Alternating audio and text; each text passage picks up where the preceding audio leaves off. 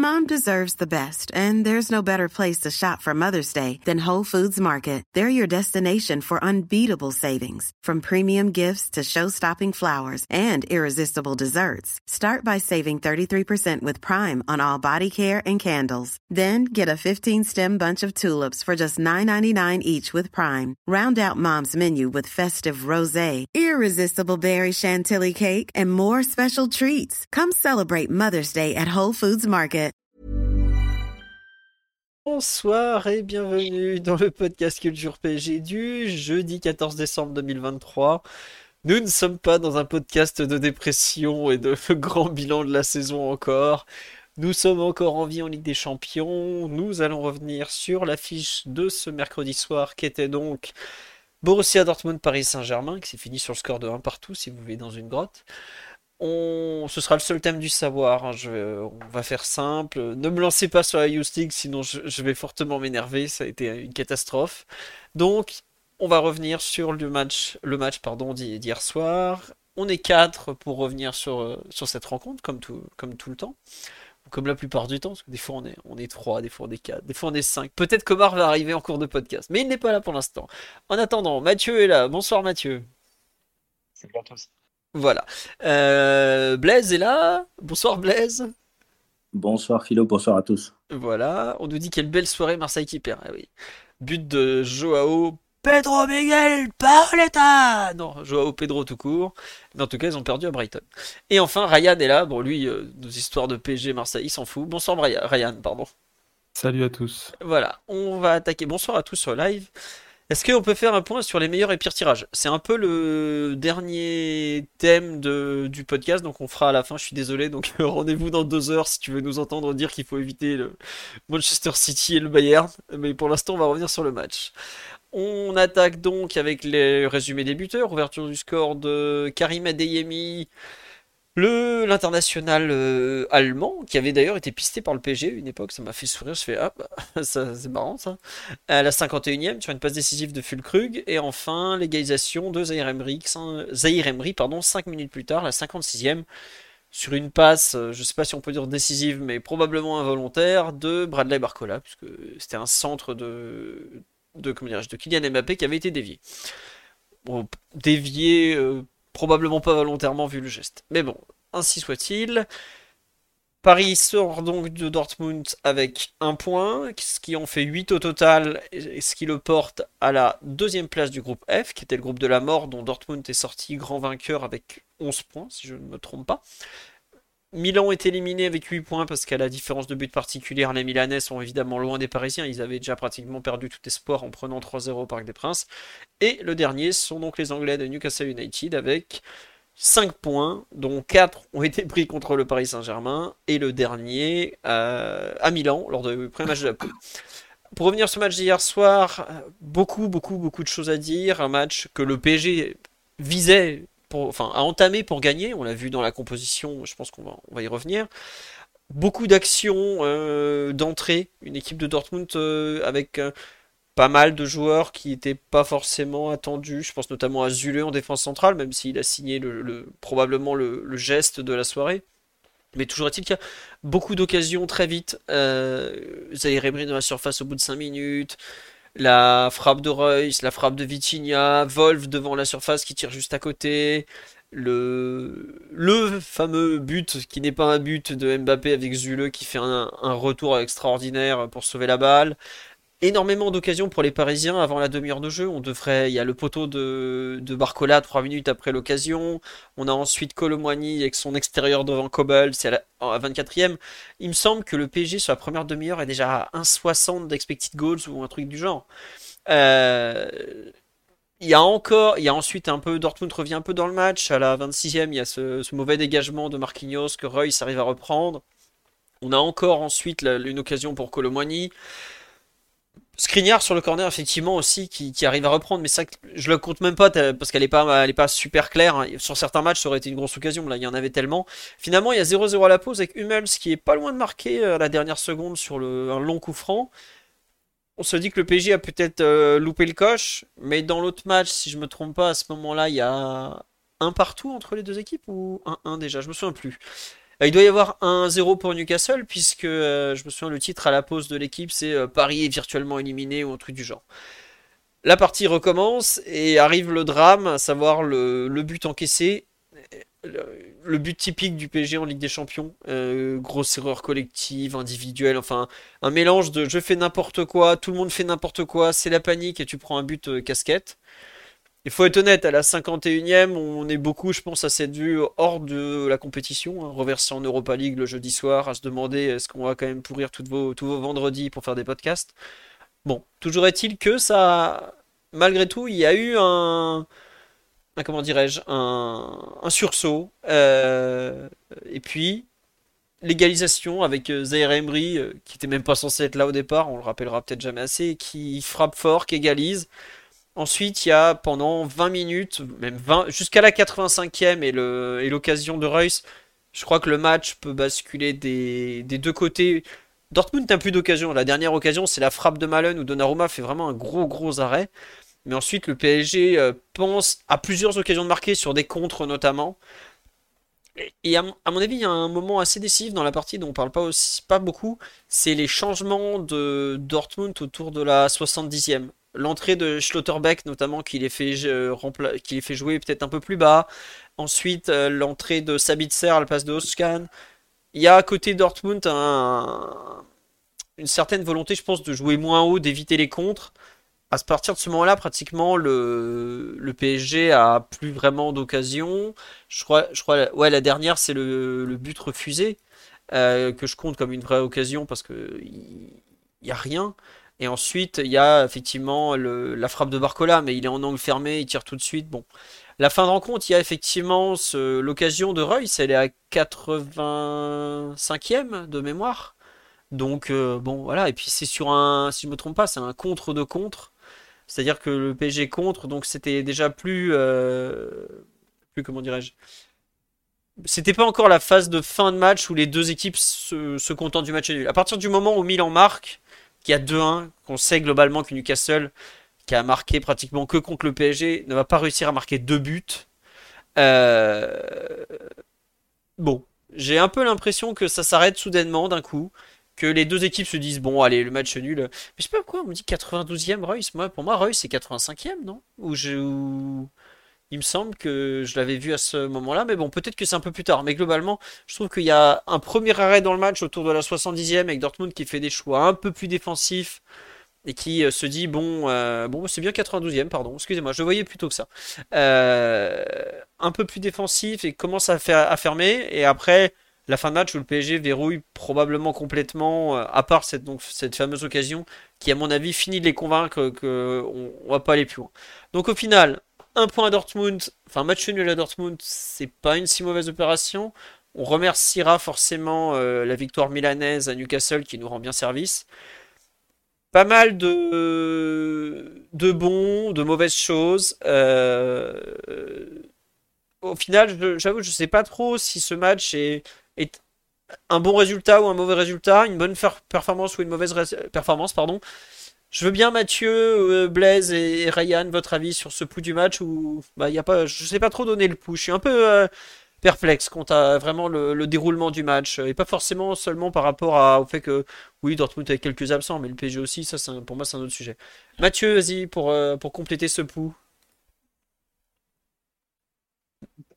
ah oui comme tu l'as dit ça, a été un match qui est un peu parti dans tous les sens notamment en première mi-temps où à partir de la 15e minute et pendant 10-15 minutes il y a une avalanche d'occasions côté Paris mais aussi côté Dortmund avec quelques très grosses situations notamment notamment Wolf donc, euh, ça a été un match qui est un peu parti dans, dans un rythme très dynamique, tiré, je pense aussi par les, les compositions des deux équipes, que les deux équipes jouaient avec euh, des numéros 6 plutôt au profil technique. Enfin, je connais moins Oscar, mais en tout cas Vitinha côté Paris, avec deux milieux offensifs pour les, pour les seconder. Euh, C'était des, des, dispositions qui étaient assez, assez clairement tournées vers l'avant.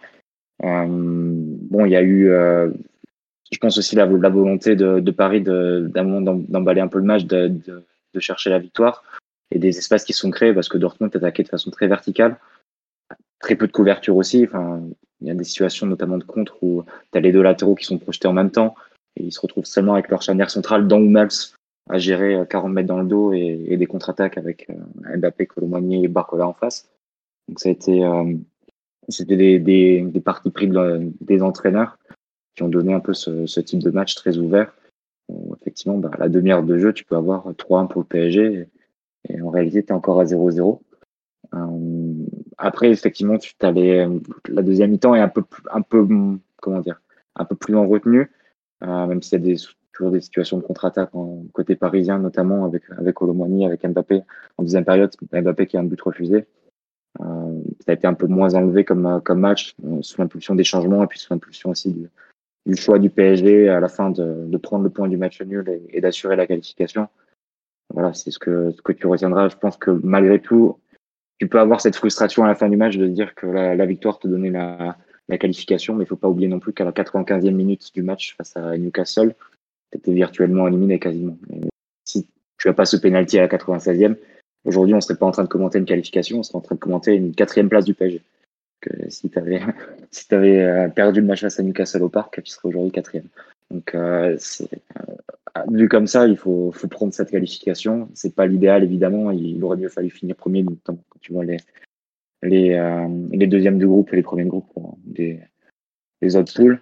Euh, voilà, maintenant c'est tellement loin la suite de la compétition. On est bien placé pour savoir que les équipes entre décembre et février changent du, peuvent changer du tout au tout.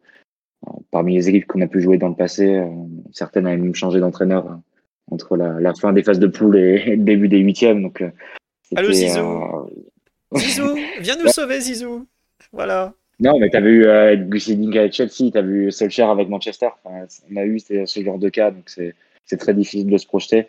Euh, tu as un mercato entre temps, tu as une canne aussi, euh, la possibilité d'avoir des blessés. Enfin, c'est très très difficile de se projeter d'ici là. Il faut prendre la qualification. Il y a à 95e du, du match précédent, c'était très très mal embarqué. Euh, voilà, effectivement, l'impression sur le terrain est, est mitigée. C'est un peu. Paris a eu des pics de jeu, je pense, autour de l'automne, mais on va dire depuis la dernière trêve, c'est plus compliqué, c'est plus irrégulier.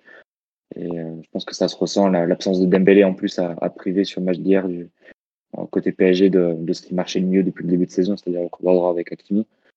Colomani a été assez loin de, de produire euh, la même qualité, la, le même volume d'occasion.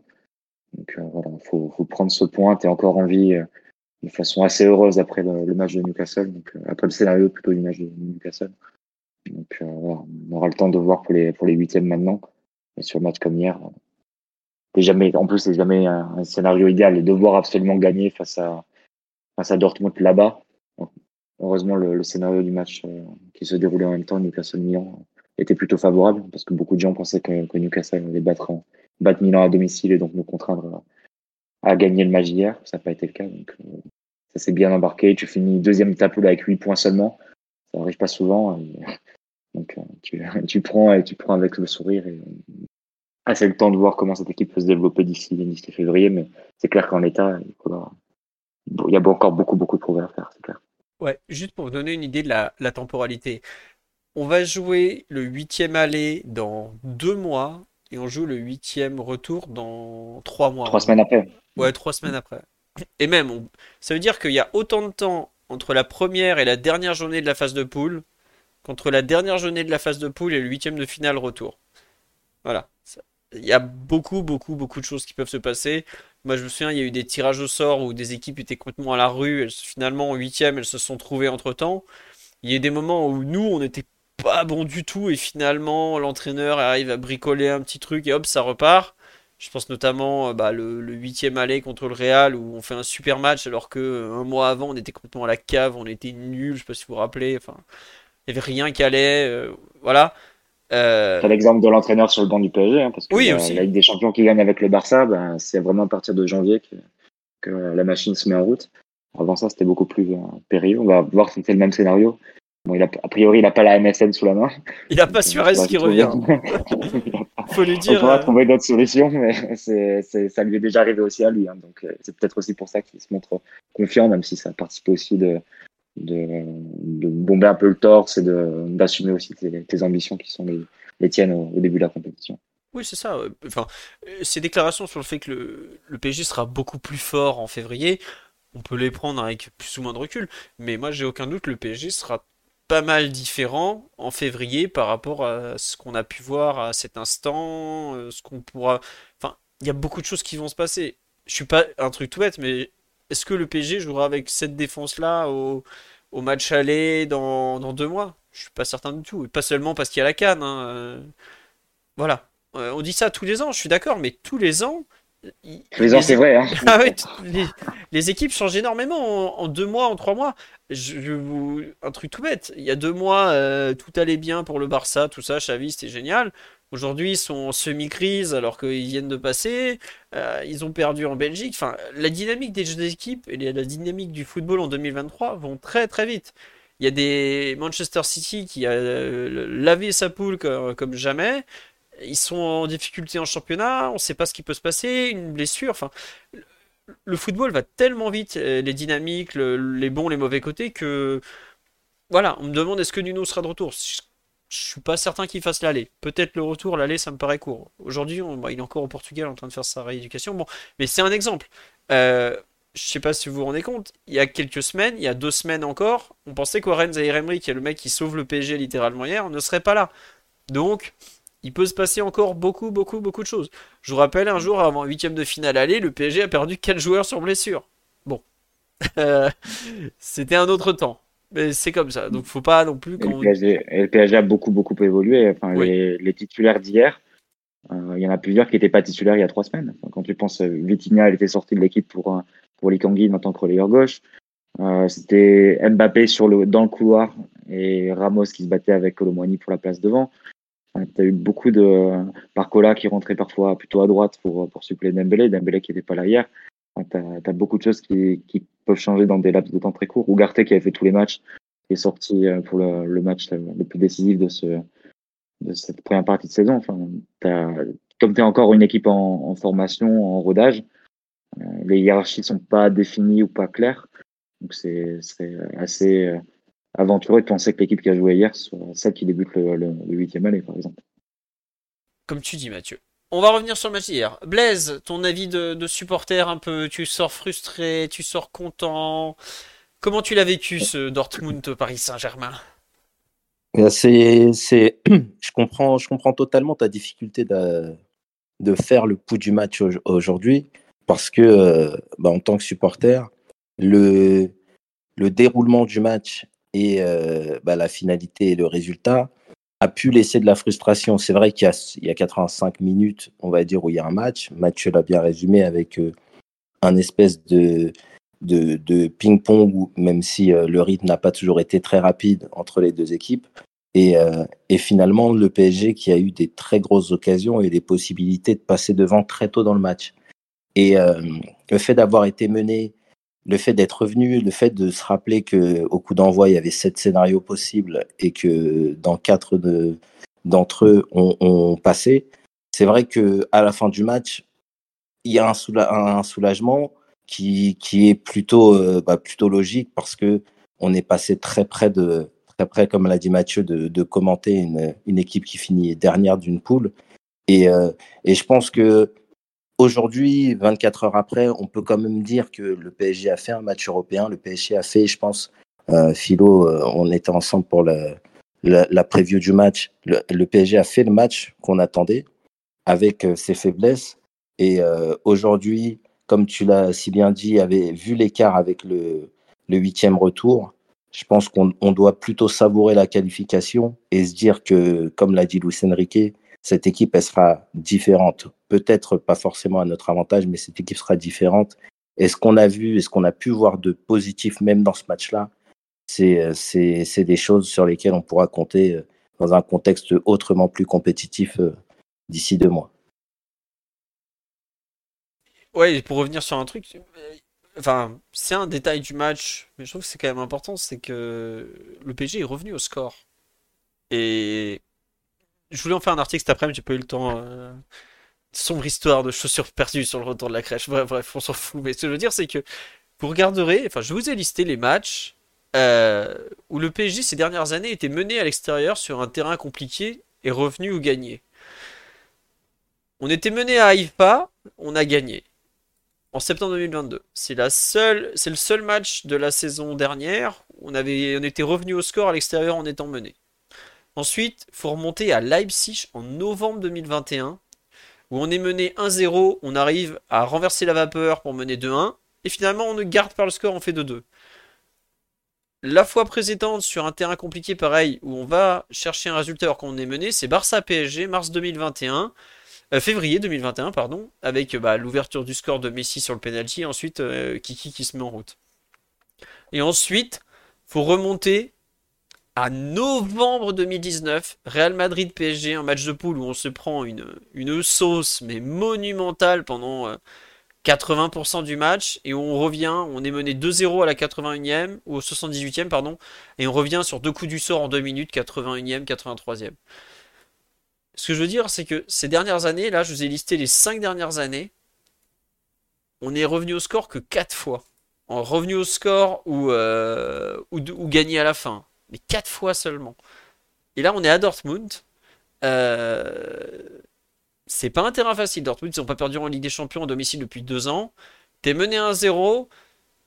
Quand tu sais l'historique de l'équipe, c'est pas anodin quand même de réussir à revenir au score, je trouve. Et certains ont tiqué quand Marquinhos a dit ouais, on, est mieux à l'extérieur que ce qu'on a été. Mais je pense que c'est pas totalement faux. C'est pas un exploit, non, comme dit sur Non, non, c'est pas. Je dis pas que c'est un exploit, mais je trouve que c'est quand même un progrès euh, d'être en mesure de rattraper une situation qui était très, très, très, très mal embarquée. Euh, alors que le passé a montré qu'en général, le PSG, dès que ça prend un but à l'extérieur, ça coule. Voilà. Donc, Juste. bien, sûr, Silo. en plus de ce que tu dis, il y a le but en lui-même, on en parlera plus tard, mais euh, le but en lui-même qui vient, comme très souvent, d'une ou de plusieurs erreurs individuelles. Et euh, bah, le PSG a montré très souvent qu'il ne se relevait pas de ces, de buts encaissés dans un contexte aussi difficile en Ligue des Champions.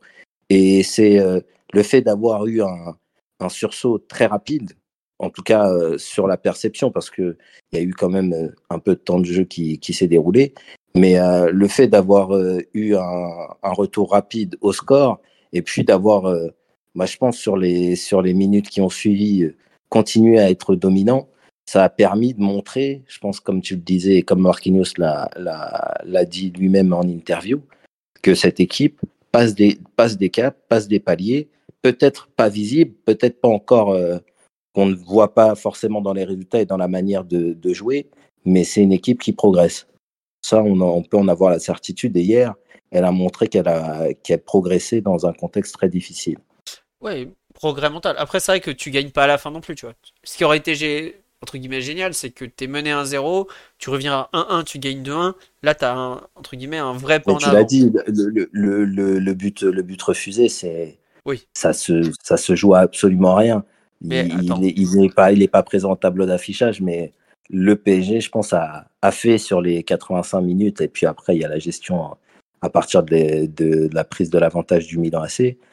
Le PSG a fait ce qu'il fallait pour aller gagner, malgré euh, le fait d'avoir euh, été, euh, été mené au score. Après, tu vois, ce dont je me méfie, c'est on mène 2-1. Est-ce qu'on est le tient ce 2-1 Parce que par exemple, dans les exemples que j'ai cités, tu as Leipzig, tu mènes 2-1 en ayant été mené 1-0, plus un penalty euh, euh, repoussé, je crois c'était euh, bah, c'était Navas à l'époque. tu fais 2-2 à la fin. Là, tu mènes 2-1. Bon, on va pas, c'est du football fiction, donc on s'arrête à 1-1. mais ce que je veux dire, tu as au moins l'idée d'un retour qui est pas si courant, même pas du tout courant, parce que je vous ai cité 5 matchs en 5 ans quand même. Donc c'est va se dire à quel point c'est pas courant. C'était déjà Donnarumma à Leipzig, mais c'est en novembre 2021.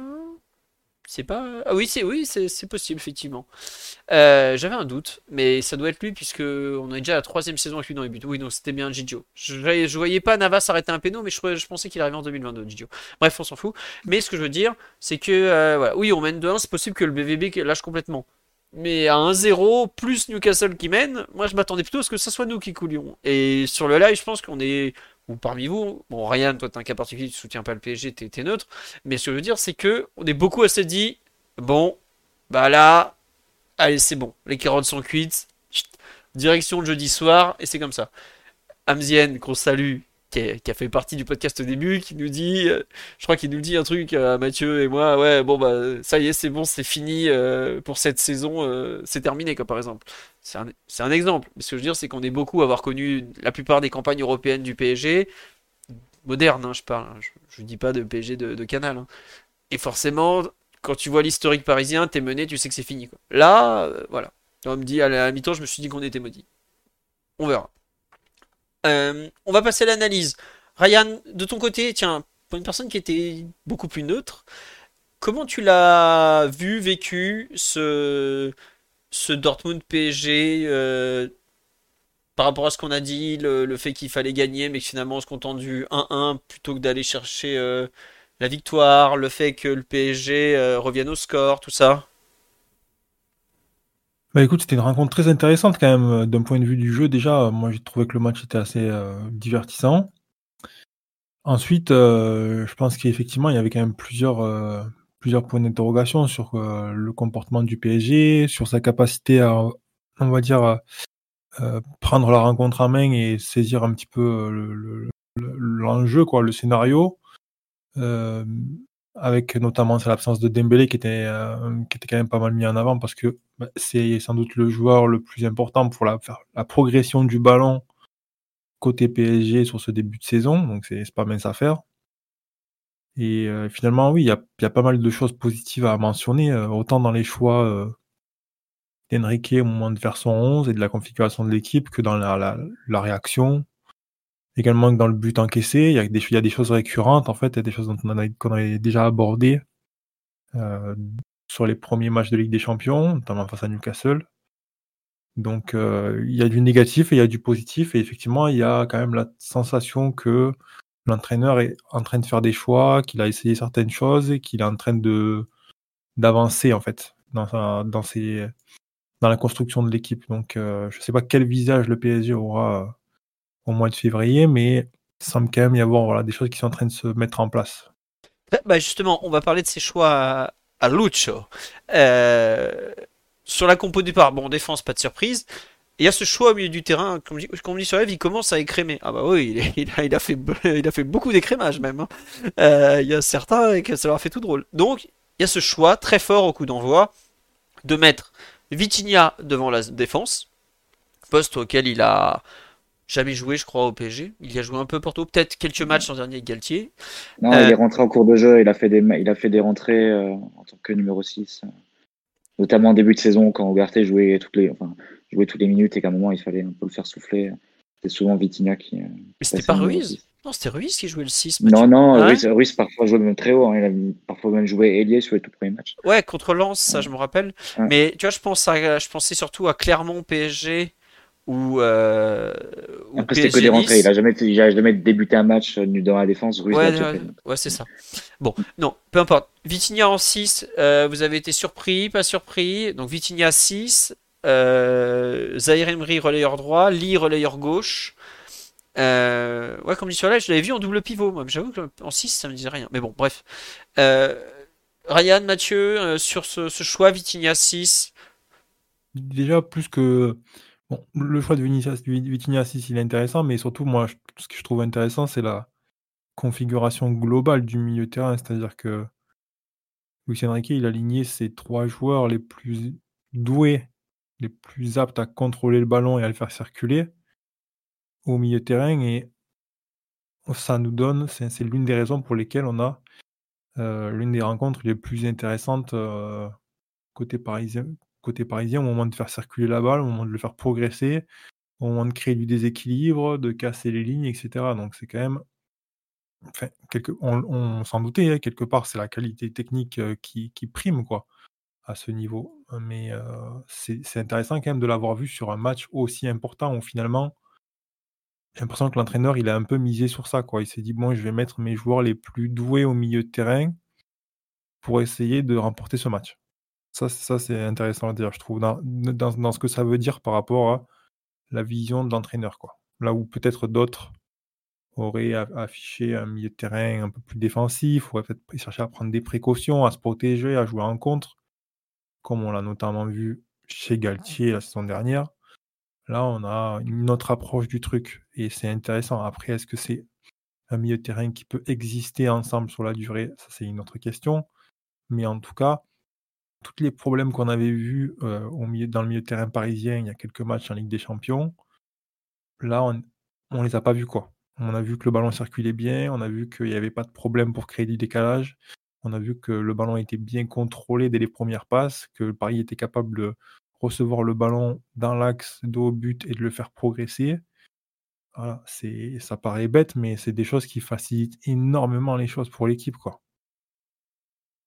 Après, je ne sais pas si c'est seulement lié au milieu de terrain, parce que tu avais aussi la présence d'Mbappé qui a fait quelques bonnes choses, notamment de haut but. C'est la deuxième euh, partie de l'équation, effectivement, qu'on va aborder. Ah, en tant que numéro 9, donc ça, je mets un peu de côté, je pense qu'on aura l'occasion de, reparler, parce que c'est le deuxième choix fort, je pense, l'installation de, Mbappé en numéro 9. Mais le milieu de terrain, en fait, il y a deux, il y a deux points. Il y a une question d'état de forme. Euh, quand tu vas jouer un match décisif euh, pour ta survie, et certains avant le match peut-être minimiser le, risque d'aller en Europa League ou les conséquences d'aller en Europa League, mais d'un point de vue symbolique et d'un point de vue euh, pour l'environnement du club, etc., c'est enfin, le genre de, résultat qui te tue un projet, entre guillemets, avant même qu'il soit, commencé. Hein. Donc c'était vraiment à éviter absolument. Et l'entraîneur lui-même, Luis Enrique lui-même, je pense, euh, se doutait que si tu passes si tu vas en Europa League ou si tu finis quatrième, sa crédibilité, elle est entamée très vite, très tôt dans son mandat et euh, ne peut pas vraiment se le permettre. Donc il doit aller avec, à Dortmund avec les joueurs en, lesquels il a le plus de confiance à l'instant T. Juste pour euh, compléter ce que tu dis, il y avait une énorme pression, mais vraiment énorme, mm. quant au fait qu'il ne fallait pas sortir. Il fallait ah, se qualifier. Voilà. C'est que c'est une pression colossale parce que là, mm. c'est pas, on, on, parle effectivement du, du, sportif. Bon, effectivement, déjà, si tu te qualifies pas, il y a six mois très très compliqués. Euh, est-ce que l'entraîneur est capable de survivre à ça? Euh, qu'est-ce qui se passe au niveau du vestiaire? On sait déjà que quand le Paris Saint-Germain se fait sortir en huitième, l'équipe, le club, les joueurs trouvent le temps très long, les supporters aussi. Hein, on l'a constaté euh, durant les dernières saisons. Donc, et puis après, il y a toute la dimension économique et marketing du club aussi. Il ne faut pas le négliger non plus. Hein. Non, mais oui. Six mois de, six mois de feuilleton Mbappé ensuite. Euh, est-ce qu'il prolonge son équipe en Europa League ou finit quatrième? Ah bah, là, le, euh, le, feuilleton était peut-être fini le 1er janvier avec le communicado officiel. Hein. ça partait mal. Hein. Mais vas-y, excuse-moi, reprends. Donc tu disais, match avec une énorme pression, choix. C'est ça. Donc, voilà, donc l'entraîneur, il va avec les, les, joueurs en lesquels il a le plus confiance à l'instant T, ceux qui sont mieux. Et Ougarté, ça fait quand même plusieurs semaines. Il y a eu des matchs un petit peu meilleurs plusieurs semaines qu'il est vraiment rentré dans le rang après des, très bons débuts. Et notamment en Ligue des Champions, où euh, quand Ugarte est, passé au travers, il n'a pas fait semblant. Euh, quand il est passé au travers face à Newcastle, ça ça s'est enfin, noté de façon très nette et euh, son équipe l'a ressenti fortement. Donc, je pense qu'il a, il a raisonné aussi par rapport à ça. il y a un deuxième point, c'est que Vitinha, c'était un peu couteau suisse en, début de saison, notamment par rapport à la position de Mbappé. C'est lui qui euh, parfois se déportait côté gauche, qui euh, faisait les compensations en fonction des mouvements de, Mbappé.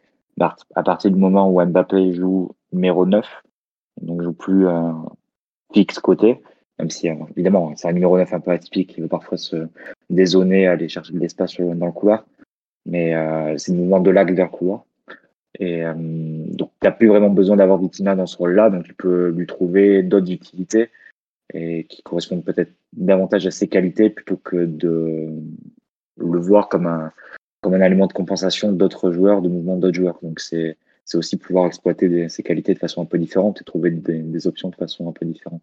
Après, je pense que la présence de Zaire Emery à côté, elle était obligatoire à partir du moment où il joue quelques minutes par euh, le match précédent, enfin, le week-end précédent. Tu dois le faire jouer. C'est peut-être un joueur qui a, fait la meilleure, meilleure première partie de saison. Euh, tu dois le faire jouer. Donc, euh, à partir de ce moment-là, bah, tu fais le, puzzle aussi par rapport à ça.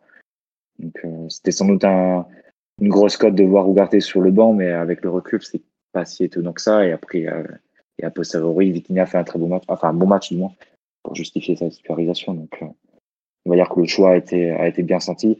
Il y a des, des choses à, à, redire défensivement, mais c'est pas comme si l'équipe était imperméable avec un autre profil de numéro 6 ces dernières semaines. Oui, oui. Bah, tu enfin, as autant de. C'est des questions collectives. Hein, oui, oui, bien sûr. Mais tu vois, je, repense au match à Milan où Garté est en énorme difficulté. Euh, bah, t'as Ugarte, t'as Zaire Emery, t'as Vitinha, tout ça. tu, enfin, je pense que Donnarumma fait plus d'arrêts à Milan qu'il en fait euh, hier soir à Dortmund, par exemple. Alors que tu as une compo plus défensive en théorie, quoi. Donc bon, il n'y a pas que ça, quoi. Euh, et on nous dit Eli relayeur droit, Vitinha relayeur gauche. Euh, moi j'avoue que. Oui, enfin Zaire Emery est en 6 parce que ça suivait un message. Mais ah, en fait, dans l'approche de, de comment il s'appelle de Luis Enrique, dans ce choix de mettre euh, comment il s'appelle euh, Warren, Vitinha et Eli, il y a aussi pour moi un truc tout bête, c'est que le match tu dois gagner. On a, enfin j'ai vu beaucoup de critiques sur le fait que ouais euh, Luis Enrique il avait joué petit bras en fin de match. Je pense qu'il avait aussi des consignes du club de type deuxième on prend. en fin de match, deuxième on prend. Tu fais pas le malin, c'est pas l'ambiance remontada, t'oublies. Deuxième. Il n'y a pas besoin de consigne du club pour penser ça. Enfin, un entraîneur pense ça. Je pense aussi qu'un entraîneur. Voilà. Il pense à rester, à rester le match suivant. Hein, donc, Bien euh, sûr. Mais s'il ne le pensait pas, je pense qu'on lui, aurait... on lui a bien rappelé avant. Mais non, mais ce que je veux dire, c'est que tu as une, tu as une composition avec des joueurs très offensifs quand même. Parce que as, euh, si tu regardes le 11 de départ, des joueurs défensifs, moi j'en vois trois. Je vois Lucas Hernandez, Skriniar et Marquinhos, c'est tout. Est-ce que Hakimi vraiment défenseur On peut se poser la question. Vitinha, c'est quand même un joueur qui est plus porté vers l'attaque que vers la défense. Lee, évidemment. Warren, bon, Warren, lui, il a tout, c'est un cas à part. Et les trois devant, forcément, bah, ils sont beaucoup plus portés vers l'attaque que la défense. Tu vas quand même à, à Toulouse, n'importe quoi, à Dortmund, avec trois vrais attaquants, Barcola, Mbappé, Colomani, trois milieux de terrain qui sont quand même plus tournés vers l'attaque que la défense, trois défenseurs qui sont vraiment des défenseurs dans l'âme. Bon, Marquinhos, on peut des fois en douter, mais ça reste quand même un défenseur. Et Hakimi, qui est plus un contre-attaquant qu'un vrai défenseur. Je comprends qu'on lui reproche de ne pas avoir voulu gagner. Enfin, je comprends de moins en moins effectivement avec le recul. Mais au coup d'envoi, et durant tout le match, parce qu'il fait pas forcément des changements défensifs. Hein. Le changement euh, Lee ou Garté, c'est juste que Lee est complètement euh, cramé. Et que bah, tu regardes le banc de tu as le choix, c'est soit tu fais rentrer Solaire, soit tu fais rentrer Ougarté. Bah, je comprends qu'il va se rentrer Ougarté malgré tout. Hein. Donc voilà. Euh, pareil contre Newcastle. Ouais, là, Newcastle, on devait gagner le match. Il avait envoyé tout ce qu'il avait offensivement. Enfin, Newcastle, de mémoire, en finit dans un équivalent de 3-2-5 qui a aucun sens si tu regardes la compo. Franchement, à la fin, je comprenais même pas pourquoi ils ont encore rentré des attaquants. Je comprenais pas où ils allaient jouer. Là, hier, tu as des choix offensifs, mais euh, tu as des. Au bout d'un moment, tu arrêtes d'être dans l'attaque à outrance. Et il y a eu effectivement ce match de ping-pong parce que on n'a pas un milieu en mesure de freiner les transitions hier. Dortmund est très fort. Enfin, si vous regardez hier, Dortmund, ils attaquent parfois en 3-1-5, 3-1-6 même, tellement Wolf joue haut. Ou 3-2-5. Les deux équipes, quand il s'agissait d'attaquer, ont vraiment envoyé beaucoup, beaucoup de joueurs devant le ballon. D'où euh, euh, cet aller-retour, tout ça. Mais euh, les choix qu'il a fait sont franchement très offensifs, oui. Oui, Blaise, tu voulais rajouter quelque chose? Oui, justement, par rapport au choix. parce que y a, vous avez bien, je pense, euh, fait le tour sur euh, le pourquoi de la titularisation du milieu et on viendra à, celle de, de Mbappé dans l'axe. Mais il y a cette adaptation aussi à l'adversaire et au match, au type de match auquel on s'attendait, parce que si Dortmund euh, est capable de faire des transitions assez rapides, soit par le, la, porté de balle ou par des ouvertures trouvées très rapides vers le full crook pour, pour des déviations, ils concèdent aussi. Et leur manière d'attaquer leur, euh, leur fait concéder euh, des, des, espaces et des, des situations de, de, but. Et avec des, un joueur comme Vitinha aussi proche des centraux, c'est la certitude, quand il, est, il arrive à, se retourner, bah, est-ce qu'il est la qualité technique, même si parfois on peut lui, lui concéder une vision du jeu pas toujours euh, très rapide, mais il a la qualité technique pour trouver les relais. Et c'est ce qu'on a bien vu euh, à partir du moment où il a, on a réussi à se procurer des situations. Donc, euh, le, choix d'aligner ce milieu de terrain, il est compréhensible par le fait que Ugarte, qui était euh, l'homme en balance, est en difficulté dernièrement, notamment technique, mais aussi parce que l'adversaire allait proposer ce type de match. Et pour répondre et pour gagner au coup d'envoi, c'est ce qu'il voulait. Moi, je pense que c'était la meilleure option. Après, effectivement, euh, j'aurais, moi personnellement pensé qu'il mettrait Warren euh, par sécurité plus bas, mais son choix est validé par, euh, parce que l'équipe a pu produire pendant, pendant la majeure partie du match. Ouais, non mais oui, c'est ça. Le... enfin, Dortmund avait beaucoup d'absents, a mis une compo très offensive. Les deux, globalement, les deux équipes ont mis des. Enfin, si vous regardez les six milieux de terrain qui sont au coup d'envoi, un milieu de terrain vraiment défensif, c'est Oscan, qui lui, pour le coup, est vraiment un, 6 euh, qui, a, qui a du bagage défensif. Tous les autres, ils pensent plus à attaquer qu'à défendre. Il y a même Marco Reus, ex-ailier, ex-attaquant de soutien, même qui a joué une saison pratiquement en pointe à, Gladbach il y a 10 ans, qui a fini milieu relayeur. Alors, Dortmund a l'habitude de jouer des fois avec ce genre de, 4-3-3 très offensif. Mais c'était un match tourné vers l'attaque. Et quand tu as deux équipes très offensives qui se rencontrent, bah oui, forcément, il y a des occasions. Je sais que certains vont peut-être hurler, mais je trouve que Dortmund n'a pas beaucoup d'occasions hier, malgré tout. Pour une équipe qui aligne 5 joueurs offensifs dans le 11 de départ, des joueurs de qualité, parce que euh, on a beaucoup parlé des absents. Hier, il n'y a pas d'absent côté Dortmund hein, en attaque. Euh, Bino Egitens, il est pratiquement titulaire. Roy, c'est forcément titulaire. Euh, Brandt est titulaire. Adeyemi, c'est peut-être le seul qui est pas trop titulaire, qui est, qui est là un peu par défaut. Mais euh, ça reste un international quand même. Ils sont pas beaucoup, beaucoup. Hein. C'est pas normal que le limite c'est normal que enfin c'est pas normal que Vol file autant d'occasions c'est normal dans le sens où ils se projettent avec tellement de joueurs que bah, il y, a un moment où ils vont avoir des occasions parce qu'ils attaquent avec euh, des fois 5 6 joueurs euh, ils se prennent pas le temps de, ils prennent même pas le temps d'aller sur les côtés ils, jouent avec euh, ce qu'on a, on a vu des attaques avec 5 6 joueurs dans l'axe et d'un coup le latéral droit qui se retrouve lié enfin ils ont eu une façon d'attaquer assez particulière mais qui était aussi leur dispositif mais toujours est-il pour revenir au, choix de Lucien Riquet que je trouve que dans le match, dans le match face à Terzic, son équipe a été beaucoup plus équilibrée, son équipe a été euh, mieux construite, a probablement même mieux géré un match de ping-pong comme ça qui correspond plutôt à l'équipe de Terzic, même si la charnière centrale de Dortmund a vraiment eu des soucis. Euh, après, c'est comme on dit, ouais, le problème c'est la finition, mais ça, la finition, euh, l'entraîneur, il pourra faire tout ce qu'il veut, à part rentrer sur le terrain, leur expliquer comment marquer des buts. Au bout d'un moment, c'est c'est pas selon les joueurs que tu alignes. Hein, parce que tu as des occasions pour Colomani, pour Barcola, pour Mbappé. Les trois joueurs de devant ont des occasions pour marquer. Lee en a une énorme. Bon, il est hors jeu, mais il la rate complètement. Ça, c'est un autre problème, je trouve. Pour revenir sur justement le choix des joueurs offensifs, Barcola, Mbappé dans l'axe et donc Colomani à droite. C'est la première fois au coup d'envoi d'un match que Colomani était à droite. Ryan, tu, l'as interprété comment ce trio d'attaque, il t'a plu, tu l'as trouvé complémentaire, euh, qu'est-ce que tu en as pensé?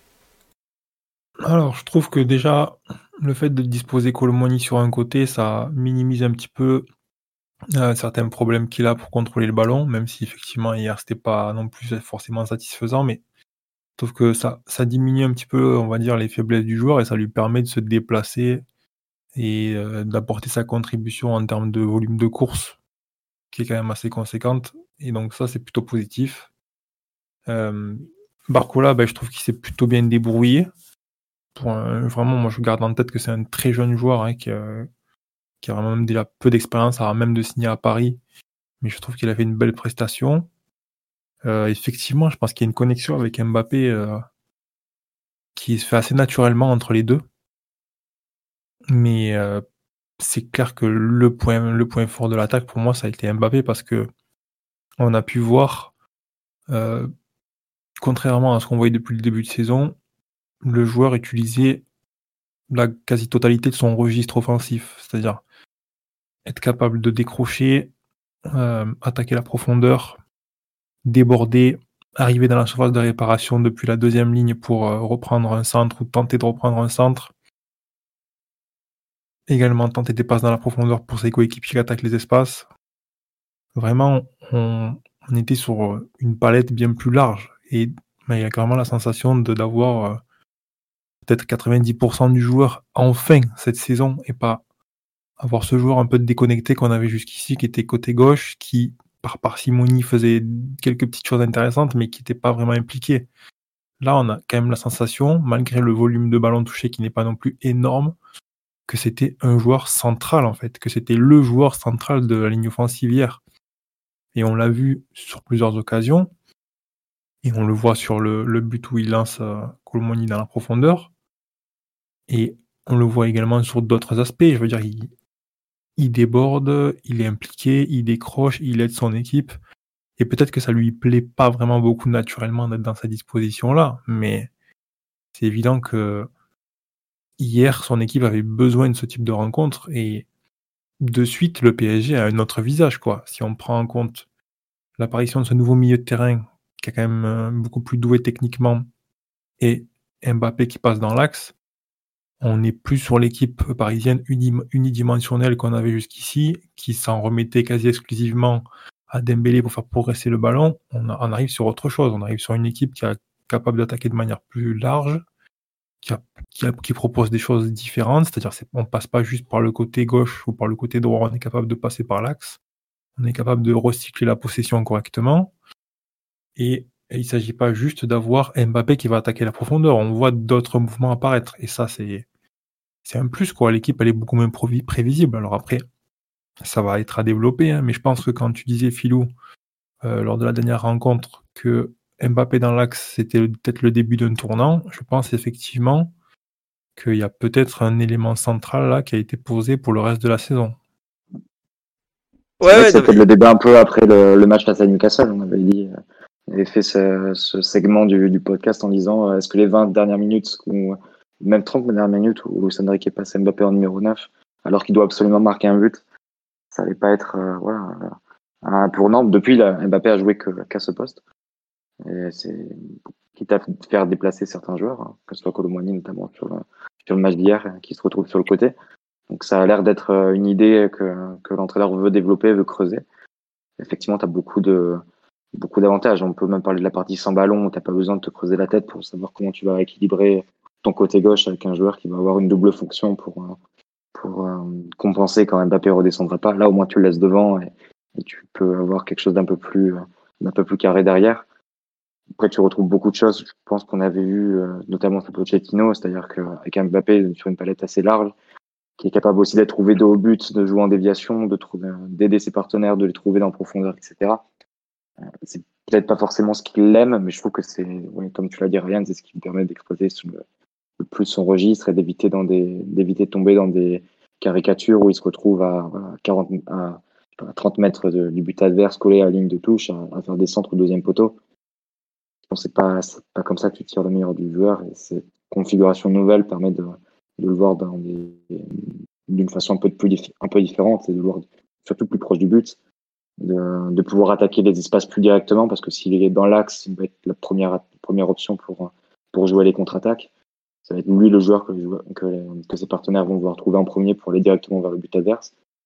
Euh, c'est aussi le joueur de l'équipe qui fait les meilleurs appels, donc euh, ça renforce aussi ces tendances-là.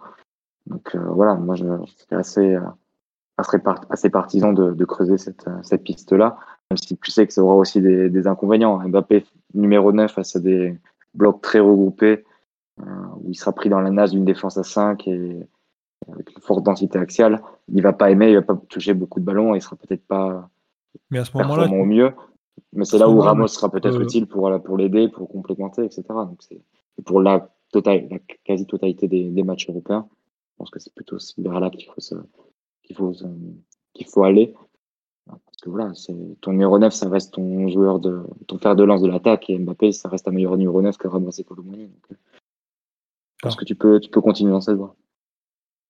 Je pense que par rapport à, ce que tu fais remarquer par rapport au bloc bas, c'est vrai qu'il y, a quand même quelques points d'interrogation. Néanmoins, tu peux aussi penser que si tu commences ton, ta rencontre, par exemple, typiquement avec Colomboigny côté gauche, face à des blocs bas, tu peux organiser une permutation où tu vas envoyer, entre guillemets, Colomboigny occuper l'axe central et mettre une espèce de pression sur la défense et occuper cet espace-là et libérer un petit peu Mbappé en phase d'attaque placée pour qu'il puisse essayer son triple et on va dire retourner dans sa zone de prédilection axe gauche. On le voit de toute façon sur la passe map, sur la passe, pas sur la passe map, sur sa, map de chaleur sur la rencontre d'hier. Oui, il a commencé la rencontre avant-centre, mais il y a quand même effectivement une tendance qui apparaît où il apparaît, où il vient collecter le ballon et il intervient le plus axe gauche. Et ça, je pense pas que ça soit incompatible avec le fait d'affronter des blocs bas. Il y a juste des choses à mettre en place. Mais moi, franchement, j'ai vu des choses hier où je me suis dit, il y a quand même pas mal de potentiel. Euh, il est très fort pour attaquer les espaces. C'est sans doute le meilleur joueur du monde aujourd'hui pour attaquer les espaces. Alors, il y a un truc que Messi faisait beaucoup à Barcelone, que je pense que Mbappé est largement capable de faire, à Paris, c'est le décrochage pour lancer un de ses coéquipiers dans la profondeur et attaquer la surface de réparation en seconde ligne. Là, il peut être létal là-dessus. Et c'est une carte qu'il a peut-être pas forcément envisagée et qu'il a très peu exploité jusqu'ici, mais ça peut être une manière aussi de se faire oublier par ses adversaires et d'arriver dans la surface de réparation pour surprendre.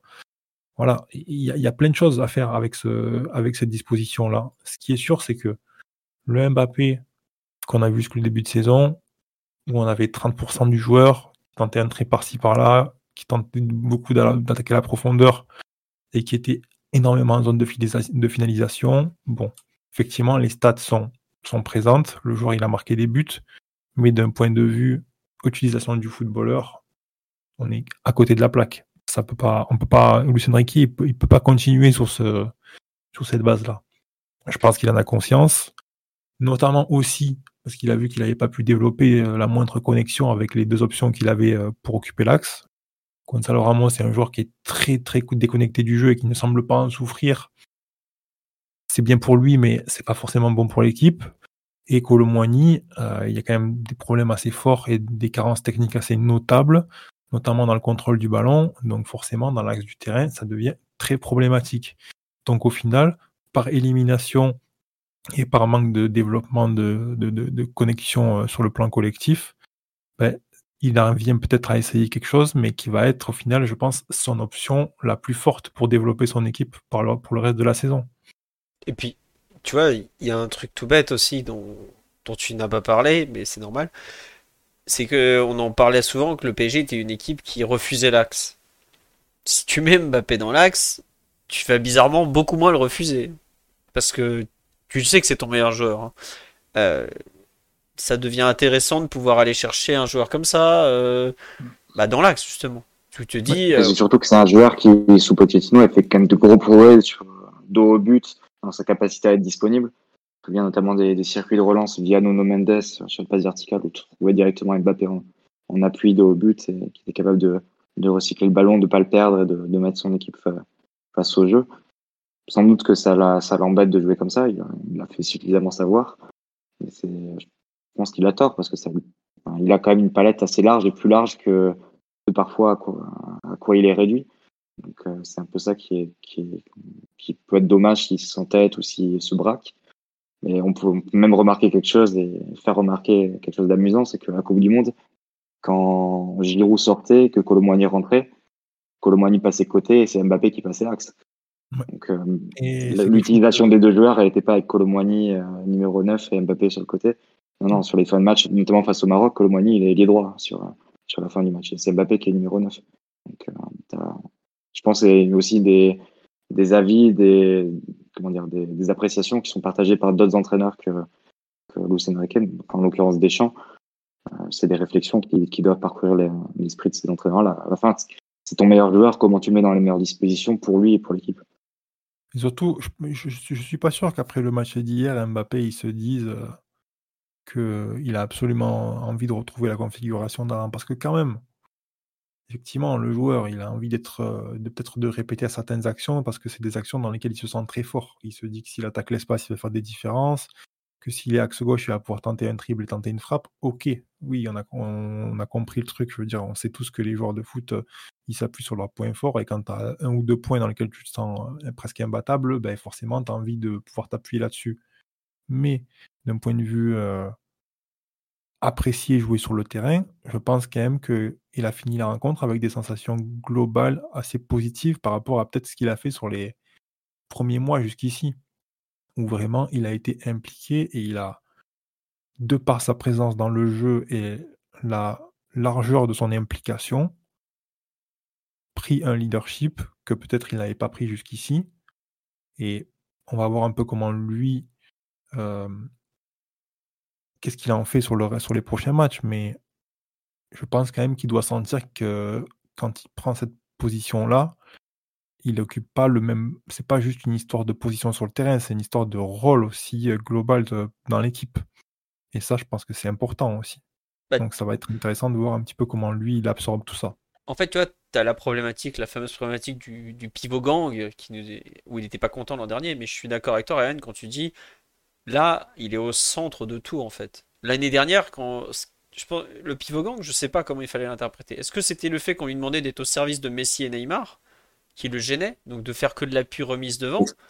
C'était, c'était, excuse-moi Philo, c'était aussi beaucoup parce que Messi et Neymar, de leur, enfin, de par leur manière d'attaquer, sont des joueurs qui utilisent beaucoup euh, des joueurs en planche. C'est-à-dire que Ouais. quand tu es axial avec eux, tu leur sers d'appui jusqu'à ce qu'ils soient dans la meilleure situation pour, euh, pour finir ou pour donner un, un ballon décisif. Et Oui. ils se retrouvaient beaucoup dans cette configuration-là. Mais il, il, il agglutinait, euh, c'est aussi des joueurs qui agglutinent beaucoup le ballon. C'est-à-dire que jouer avant-centre avec Messi et Neymar, c'est effectivement passer peut-être beaucoup de temps à essayer de les mettre face au but et à faire des courses à vide en espérant une passe pour pouvoir finaliser. Mais c'est des joueurs qui ont un, volume de participation tellement élevé que non seulement tu peux en être réduit à, à être un joueur de pivot, mais en plus de ça, ton volume de participation peut être très faible. Et là, je pense que ça peut devenir effectivement frustrant pour un joueur comme Mbappé qui aime le contact avec le ballon. Là, ce qui se passe aujourd'hui, c'est différent. Parce que aujourd'hui, si Mbappé se retrouve dans l'axe, ok, effectivement, tu as un garçon comme Dembélé qui est un joueur de participation assez moyenne, voire on va dire élevée, mais c'est pas pour autant un joueur qui euh, Je joue que pour lui. souffre s'il ne voit pas le ballon pendant longtemps. Et je pense que c'est encore plus le cas pour Colomboigny s'il vient à évoluer, à évoluer côté gauche. Donc en fait, il peut garder un volume de participation élevé et être impliqué. Qu'il faut faire en sorte de développer, c'est éviter qu'il se retrouve à servir d'appui pour ces joueurs-là constamment. Mais il y a des choses à faire. On a souvent souligné le fait que Paris n'avait pas de joueurs sur lequel s'appuyer pour jouer dos au but. Maintenant, tu n'es pas obligé de t'appuyer sur un joueur axial pour faire ça. Tu peux très bien envoyer des ballons sur Colomboigny pour mettre Mbappé face au jeu quand il est dans l'axe et vice-versa s'il permute. C'est une histoire de synergie.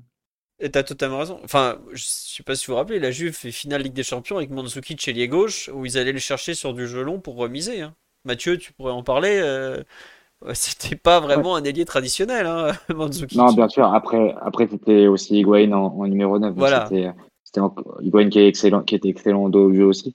Mais, euh, mais pour continuer un peu sur le, les potentialités, le potentiel de, de, de l'option Mbappé numéro 9, on peut voir le, potentiel qu'a son association avec Dembélé parce que avoir les deux, euh, l'un côté droit, l'un excentré côté gauche, l'autre excentré côté gauche, tu les éloignes euh, l'un de l'autre, tu te prives de leur, de leur euh, complicité technique éventuelle.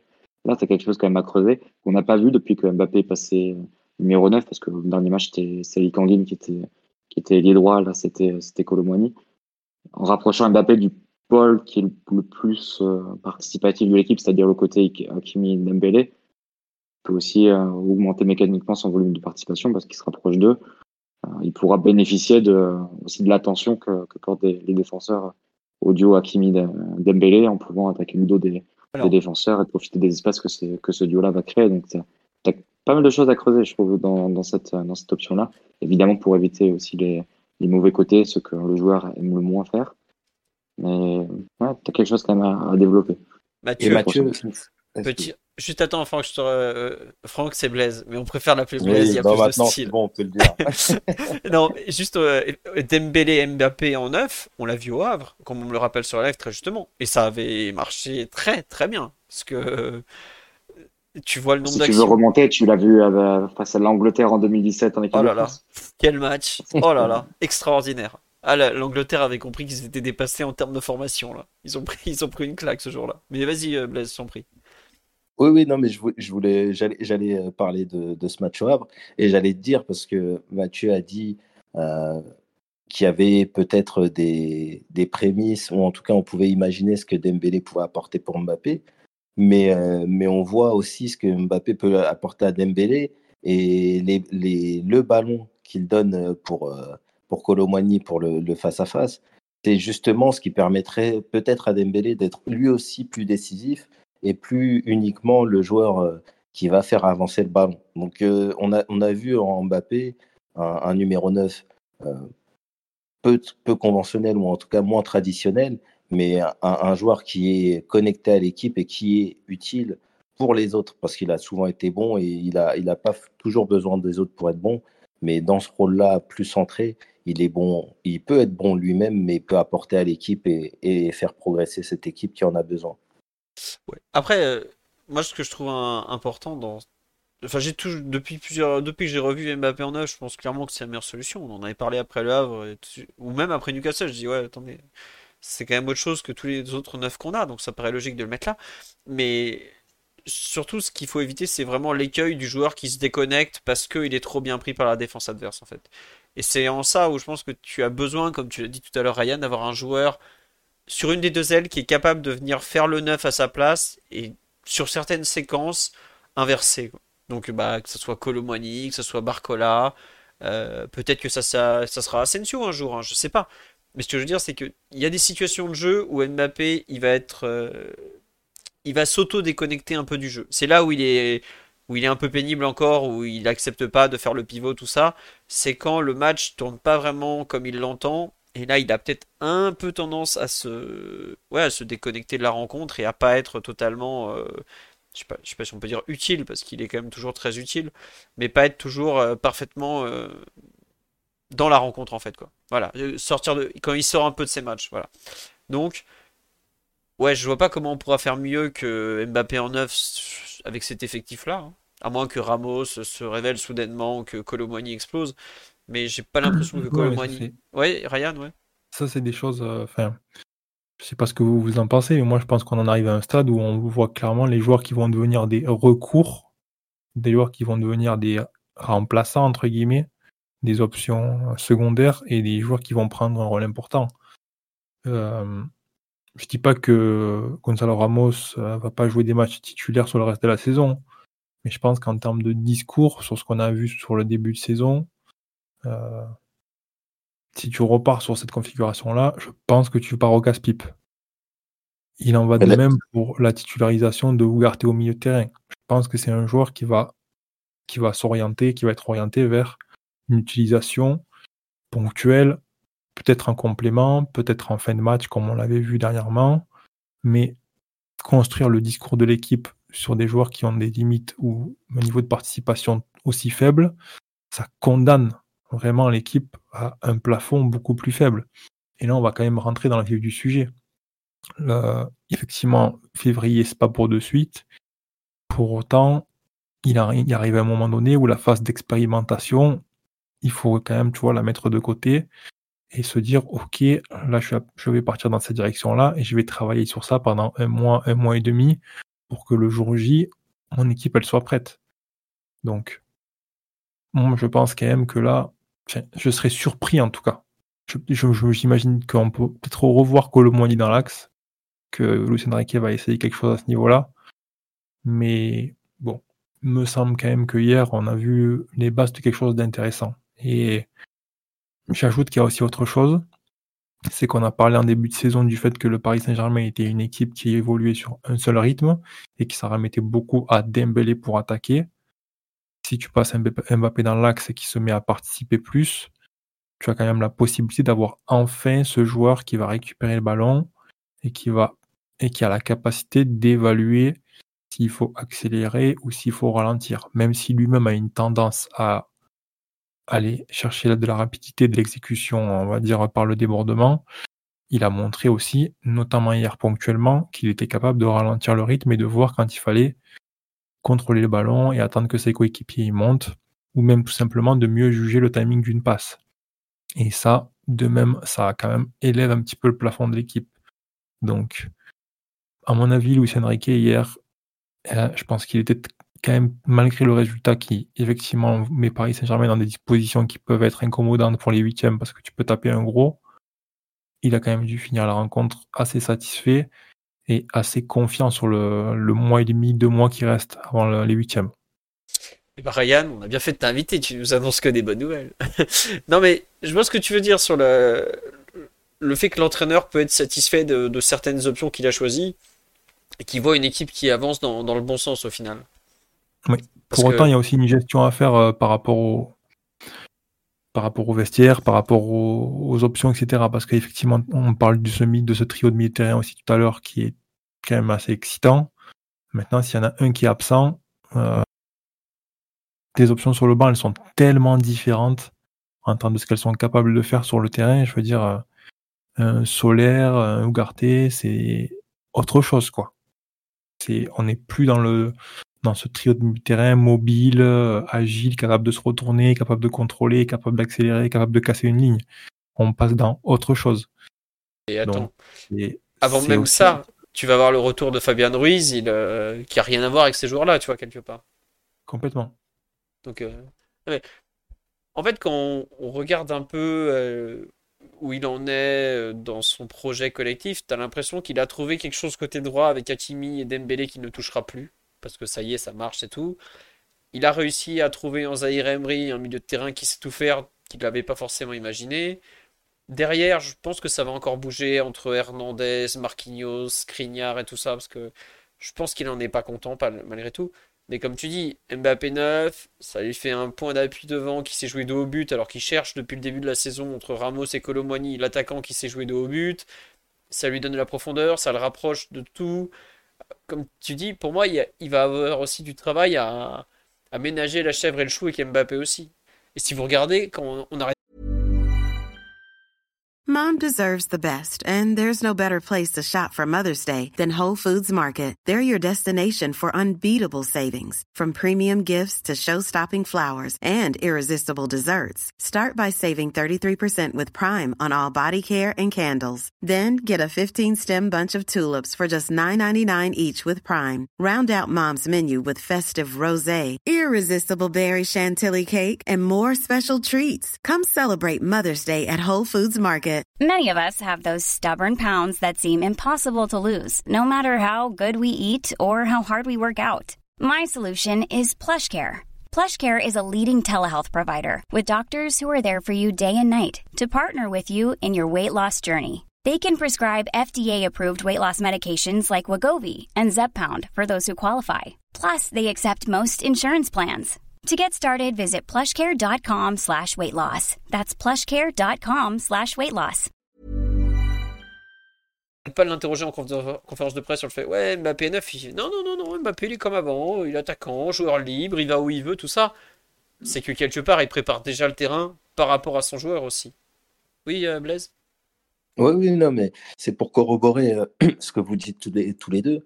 Parce que, comme Ryan le disait, le groupe euh, est en train de se réduire, en tous les cas, sur les hommes sur lesquels Luis Enrique aura envie de construire pour plus, donc plus que la phase de poule.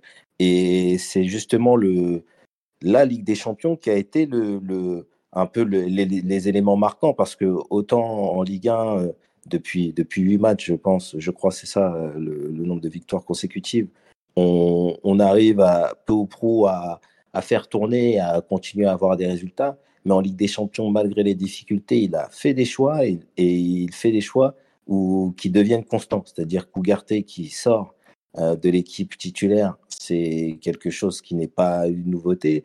Euh, là, le fait d'avoir eu sur la fin de match euh, à Newcastle Mbappé numéro 9 et de le revoir en championnat, puis de le voir dans le match décisif, voilà. Donc je pense qu'il y, a des éléments où il sait qu'il peut s'appuyer sur eux parce qu'ils ont montré qu'ils avaient les qualités de répondre à ce qu'ils demandent. Et on, voit bien que, comme tu l'as dit, côté droit, ça bougera pas forcément. Mbappé en neuf, ça commence à s'installer. Et, je pense que il fait de plus en plus ce qu'il attend de lui avec euh, cette participation au jeu, cette connexion avec ses coéquipiers. Et puis le reste, avec, euh, je pense, les retours peut-être de blessures en 2024 mais surtout euh, bah, des joueurs qui vont s'imposer parce que Barcola, il est, il est, il est plein d'envie, mais il, manque quelque chose. Il y, a, ce joueur qui deviendrait complémentaire de Mbappé qui, qui manque, mais je pense qu'on on est sur un, un, travail de Luis Enrique qui, qui porte ses fruits parce qu'il obtient des, des, réponses à ce qu'il qu'il demande. C'est marrant de constater à quel point le, le travail de l'entraîneur, ou du moins la réalité que propose le terrain, peut être éloigné à, 180 degrés de, la planification que tu peux faire durant l'été parce que l'idée c'était de, de, mettre Mbappé dans les meilleures conditions et les gauches. Et donc il fallait recruter deux numéros 9.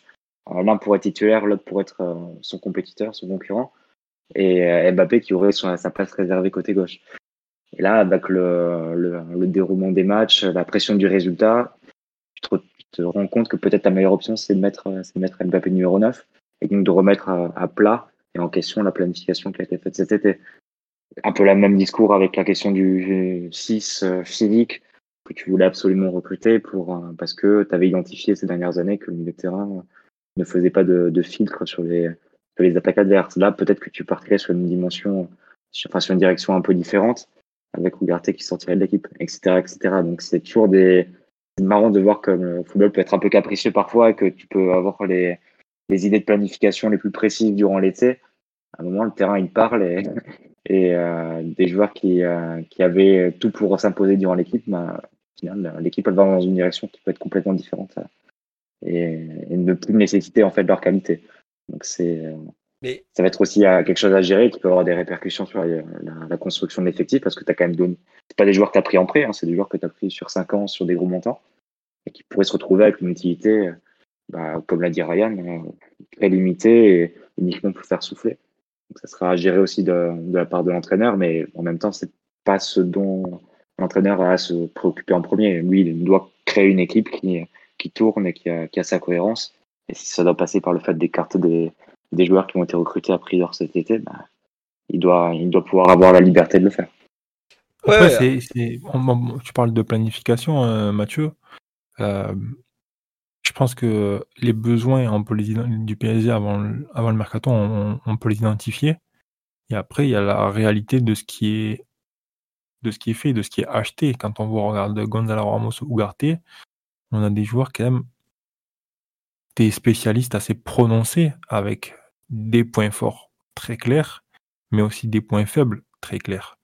Et dans une équipe qui aspire à aller tout en haut hein, et qui aller, aller au bout en Ligue des Champions, euh, c'est quand même très compliqué d'avoir des, joueurs qui ont des limites assez fortes, d'avoir un milieu terrain qui n'est pas à l'aise avec le ballon, d'avoir un avant-centre qui participe peu au jeu.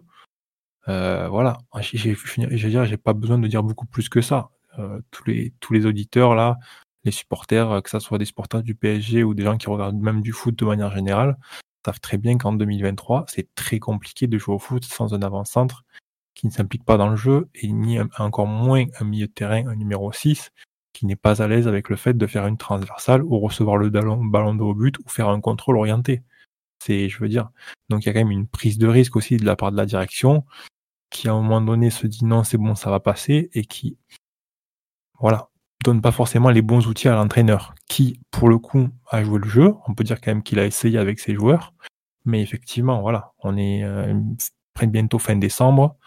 Euh, les échéances très très très sérieuses arrivent et il faut qu'il passe à autre chose. Alors effectivement, je sais pas si ces joueurs-là vont passer à la trappe. Moi, je pense pas que Luis Enrique soit le type d'entraîneur à avoir vraiment un 11 et se débarrasser du reste. Il me semble quand même que ça reste un, entraîneur de route qui aime bien les rotations. Barça, il avait bien réduit à partir de janvier. Il tournait beaucoup à partir de, enfin, sur l'automne, euh, tester ses options, etc. Mais le Barça du triplé, c'est, ça c'est vraiment très fortement réduit. Le 11 était très, clairement identifié. C'est un 11, enfin, c'est 12 joueurs très, très, très, très forts aussi. C'est très compliqué de doubler les postes quand tu as Messi, Neymar et, et, euh, et Luis Suarez euh, devant. Et ne parlons pas du milieu de terrain et de la défense. Je veux dire, tu as un peu de rotation possible, mais c'est compliqué de trouver un quatrième attaquant qui va s'immiscer dans ce trio-là et qui va être encore pertinent. Pareil pour le milieu de terrain avec Iniesta et Busquets et Rakitic, c'était très, compliqué de mettre une autre pièce là-dedans et de faire continuer à faire tourner la machine. Donc, euh, moi, je pense que ce sera un entraîneur qui va toujours qui apprécie les rotations. Maintenant, pour les grosses échéances, c'est pas faute d'avoir essayé, quoi. On les a vus, ces joueurs-là, dans des matchs importants. Et on a vu ce qu'ils étaient capables de faire et pas capables de faire. Ça veut pas dire qu'ils vont pas progresser par la suite. Ça veut juste dire que là, à court, court et moyen terme vont sans doute être réduits à des rôles un peu moins importants. Mais tu vois, pardon, je me suis coupé. Ce que je veux dire, c'est que tu as des joueurs euh, clés de l'effectif, tu en as 4-5 que tu peux considérer comme intouchables, mais après les 5 autres, il y a des mecs qui vont devoir saisir leur chance en fait. Et c'est là où un Vitinha s'en sort mieux qu'un Ugarte à cet instant, c'est qu'hier on lui donne sa chance, il fait un match, je trouve, très correct en sentinelle, voire bon même. Alors que Ugarte, il a été titulaire les 5 premiers matchs Ligue des Champions, il en fait un bon le premier, et les 4 suivants, il est entre moyen, contre Newcastle et trois catastrophiques. Parce que Newcastle euh, à Milan, de, comment ça s'appelle J'ai plus tous les matchs en tête, mais il n'y a pas beaucoup de bons matchs dans le tas quand même, par exemple. Donc c'est là où je, je, suis d'accord avec vous qu'il va réduire forcément parce que bah, Intel a été meilleur, donc il est au-dessus dans la hiérarchie. Mais malgré tout, le PSG a pas trouvé ses 8-10 joueurs de base encore, je pense. Hein. Si on en est à 6, 7, en comptant peut-être Donnarumma, as quand même pas mal de place à prendre dans le 11. Hein. Tout à l'heure sur live, on me disait effectivement il a l'air de beaucoup aimer Lee. Faudra voir quelle place il va pouvoir lui donner. Bon, on est vraiment encore hein, sur une équipe en, formation, mais c'est vrai que si tu arrives à fixer un peu des joueurs, peut-être que tu avanceras un peu plus vite. Même si je, suis pas sûr que pour la paix des ménages, il va fixer Mbappé en, en 9 en Ligue 1 par exemple. Peut-être sur les gros matchs, mais je serais pas surpris que pour euh, je sais pas, le PSG Metz de mercredi 21 décembre, je suis pas sûr qu'on demande à, Kiki d'aller charbonner contre la défense centrale de Metz. Il va dire Attends, t'es gentil, euh, pivot gang, c'est pas ça ma vie. Hein. Donc c'est là où. Bien sûr. Voilà. Non, mais tu es d'accord qu'il a pas, il va pas perdre son temps ce soir-là, quoi. Non, non, après, c'est, vraiment une, histoire, je pense, de, de relation avec les joueurs et de permettre aux joueurs de, de pouvoir faire un maximum de choses sur le terrain sans se sentir frustré dans le cas de Mbappé. Et pour en revenir à Lee, quand on regarde un peu le match d'hier, on voit quand même qu'il intervient à une hauteur assez différente. Là où Vitinha et euh, Warren euh, vraiment sont pas sur la même ligne, mais on va dire sur une distance assez courte et assez proche l'un de l'autre. On a quand même Lee qui est presque comme un meneur de jeu côté gauche, quoi. Donc euh, il y a du potentiel, il y a des choses à faire, notamment avec un garçon comme Asensio, je pense, à ce poste.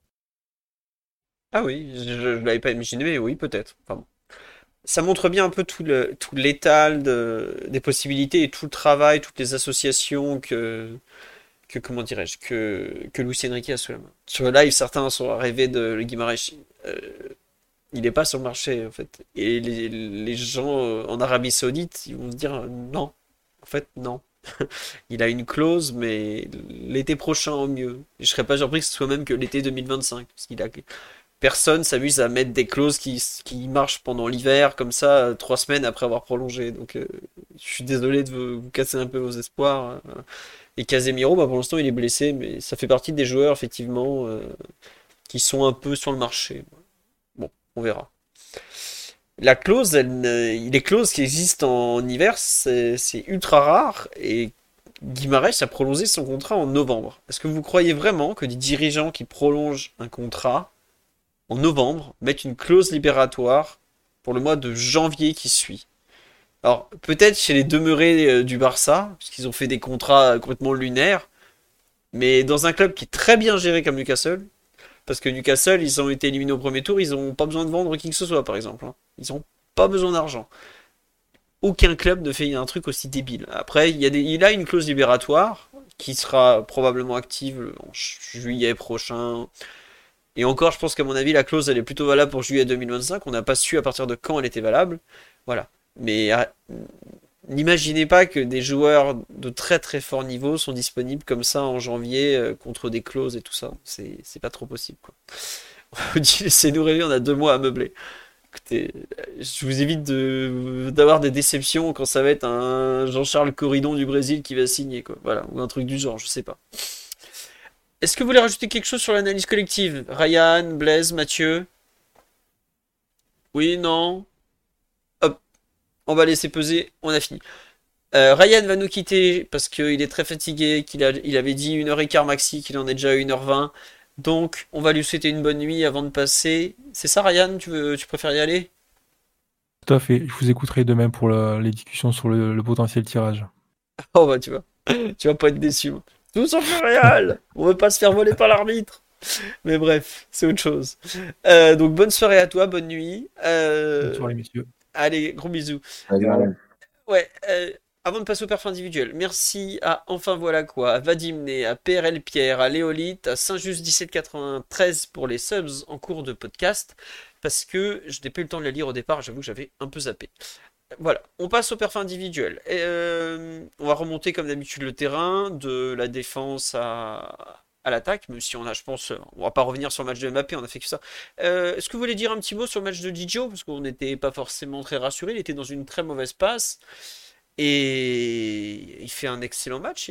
Je, je vous le dis honnêtement, je pense que depuis son PSG Manchester City, qui était son premier match de Ligue des Champions, je me demande si c'est pas son meilleur match, dans le sens où il y a vraiment. Euh, vois, ah, il y a une demi-erreur sur la frappe de Reus qui est très puissante.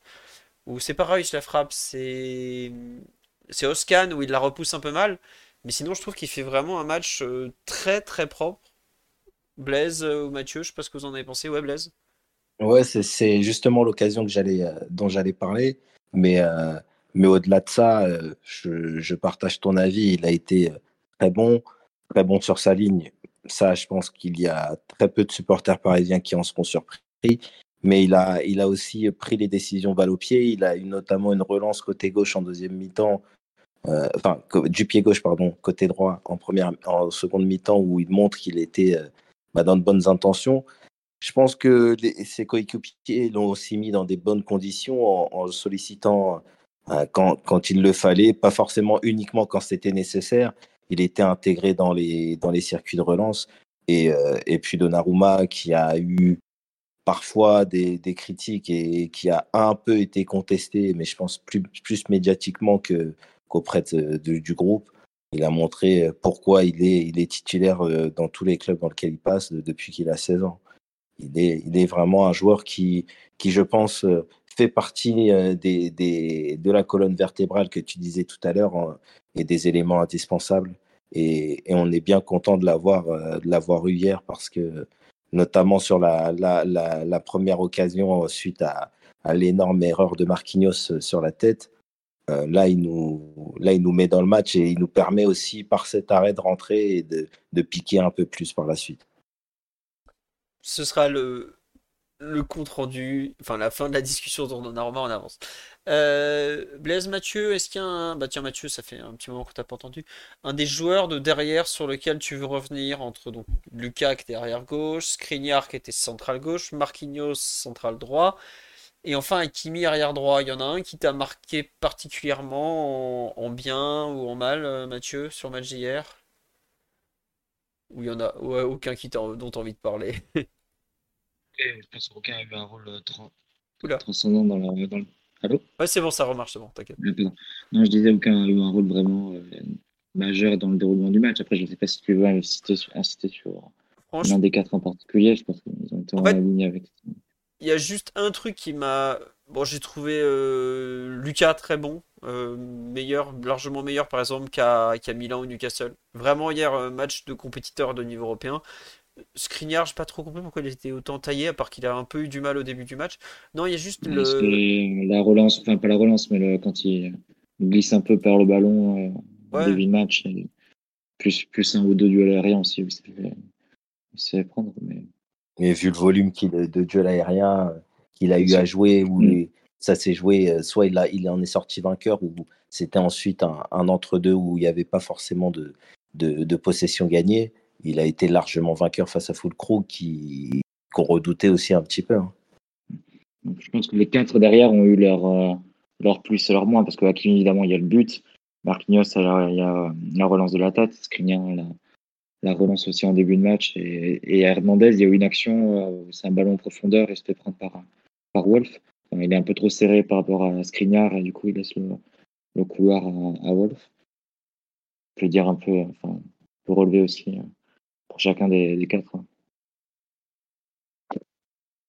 Vous avouerez que l'erreur. Euh, tiens, une question sur Live. Pourquoi Danilo titulaire il passe Skriniar le week-end dernier pour ne pas le faire jouer hier?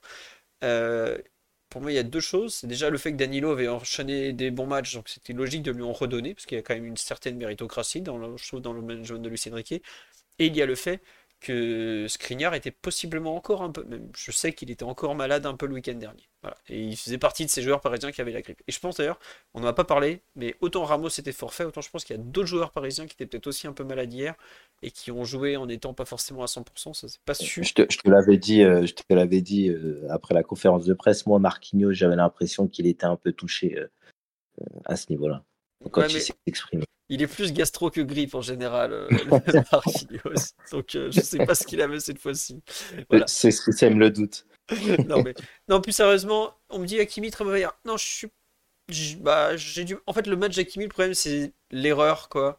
Euh, ce but, mais on l'a vu tel. Enfin, c'est pas qu'on l'a vu tellement de fois. Mais à Newcastle, la première occasion de Almiron, ça doit être 14e minute, ça vient de ça. À Milan, il me semble qu'il se fait prendre pareil.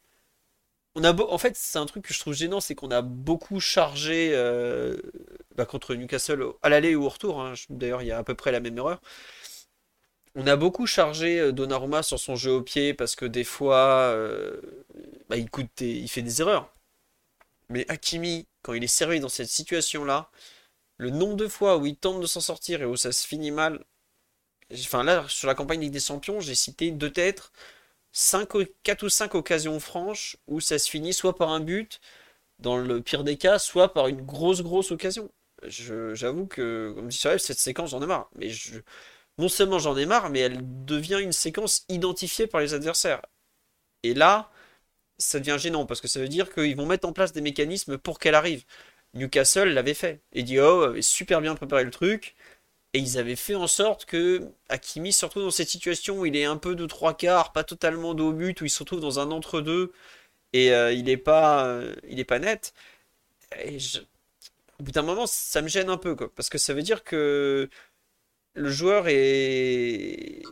Je sais pas s'il n'a pas le réflexe technique ou la, reconnaissance de la situation. Euh, pour se dire bon là c'est la situation où je suis dans un bourbier faut, faut que je trouve une solution quoi. et est-ce qu'il est-ce qu'il la travaille?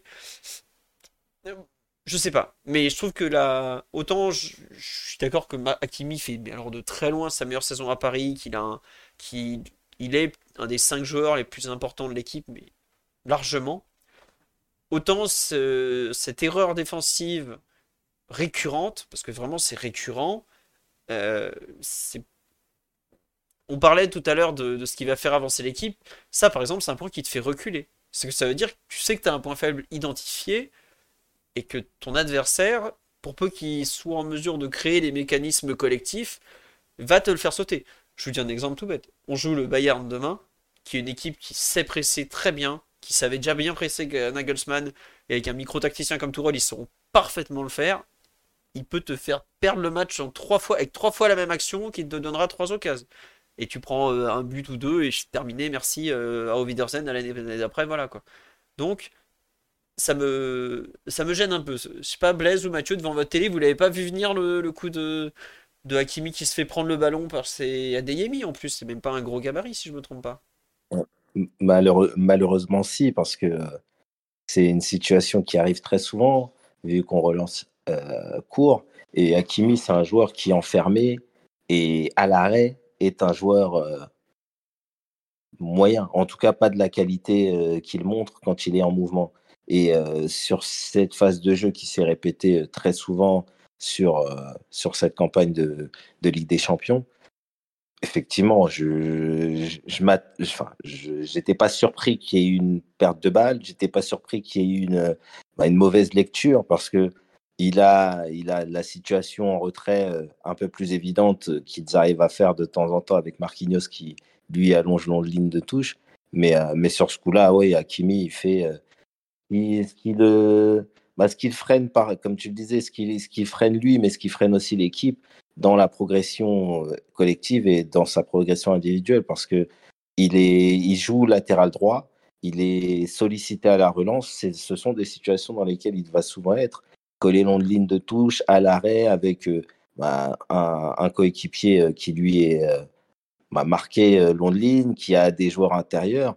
Il doit prendre des décisions plus rapides, soit de jouer en retrait, soit bah, de, ne pas prendre le risque d'essayer de, s'en sortir par un mi-dribble, mi-tentative de s'appuyer sur un partenaire. Et, c'est dommage parce que la, lecture de son match, elle est aussi fortement imprégnée par cette erreur. Alors qu'il a, il a, quand il y a eu des espaces et qu'il a fallu écarter, il a été important pour, euh, bah, pour faire reculer euh, les, les, joueurs de Dortmund. Donc euh, c'est malheureux, mais, mais c'est quelque chose, oui, comme, comme je pense beaucoup de supporters parisiens, j'ai pas été surpris de savoir que l'origine du but venait du côté droit et d'une perte de balle d'Akimi dans une situation comme celle-ci. Ouais.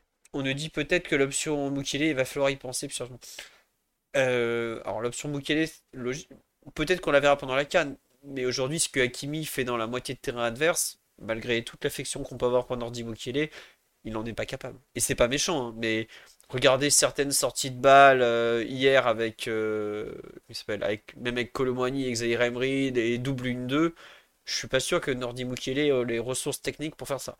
Je suis à peu près sûr que Nordi Mukele il perd pas le ballon face à Ben Sebaini sur le but en revanche. Ça j'ai aucun doute. Mais j'ai quelques doutes sur le, la capacité de Mukiele à être un arrière droit aussi fort offensivement que Hakimi. Je vous le dis, regardez la liste des arrière droits euh, des meilleures équipes mondiales. Je suis pas sûr qu'il y en ait beaucoup qui, qui parlent avec Ashraf Hakimi d'un point de vue offensif, je parle. Et est-ce que ce PSG n'a pas plus besoin des, du tranchant offensif de Hakimi qu'autre chose? Bah, C'est la question, mais, Hakimi, mais Luis Enrique semble y avoir répondu à sa façon en tout cas. Donc, Ashraf va rester l'arrière droit titulaire encore un bon moment, à part à la canne. Et je pense qu'il faudra surveiller les dates, le tirage au sort, le calendrier, tout ça. Mais si le PSG joue le premier huitième de finale et que Hakimi va au bout de la Coupe d'Afrique des Nations, je vois pas comment il pourrait être là d'ailleurs. Alors, euh, je veux pas euh, souhaiter du mal à nos amis marocains. Au contraire, hein, j'en souhaite d'aller au bout. Hein. Je tiens aucune équipe à la canne en particulier, si ce n'est celle avec les Parisiens, donc je serais plutôt pour le Maroc forcément. Mais je crains que les calendriers se chevauchent un peu. Et c'est pareil avec la Coupe d'Asie, avec Lee et tout ça. Donc euh, il faudra voir ce que ça donne. Mais tous les clubs européens sont touchés. Hein. Je, ne veux pas être méchant. Euh, si vous croyez qu'à Naples, ils sont pas en train de prier pour que Ozymen n'aille pas en finale de la Coupe d'Afrique avec le Nigeria, c'est pareil. Hein. Toutes les équipes, le Bayern, pareil, ils espèrent que la Corée du Sud de Kim va se faire éliminer vite fait, bien fait à la Coupe d'Asie pour récupérer le joueur. C'est comme ça. Ce sont ces compétitions internationales en plein milieu du calendrier qui sont toujours dures à gérer parce que bah, il y a d'autres matchs en même temps. Quoi. Donc euh, voilà, c'est comme ça. Allez, sur ce, au milieu de terrain, euh, bah tiens, on a Mathieu, étais-tu heureux de voir un, joueur technique en la personne de Vitinha devant la défense? Est-ce que ça t'a ému en tant que fan de Regista à l'italienne et autres euh, joueurs comme ça, euh, grande capacité des entraîneurs italiens de mettre un petit joueur, enfin pas petit, mais un joueur très technique devant la défense. Ah, le principe, oui. Après, il faut, voir si ça sert l'équipe ou pas. Euh, en l'occurrence, sur le match d'hier, ça a été le cas. Que Vitini a fait un, bon match et ça a aidé aussi à, la relance. Notamment, puisqu'on parlait notamment de, de Hakimi sur le côté droit qui se faisait parfois enfermer. J'ai en tête une situation en premier mi-temps où euh, on se retrouve un peu dans cette, dans cette configuration sur le côté droit où Vitini arrive à se, à se, s'en sortir, à trouver une passe pour sauter le pressing euh, du, Dortmund, euh, alors qu'il est lui-même enfermé sur le côté, sur le côté droit. Donc oui, ça a été un match positif pour lui. Peut-être que c'est aussi une position plus reculée sur le terrain qui le force à prendre plus d'initiative avec le ballon, parce qu'il a par, par définition plus d'options devant lui.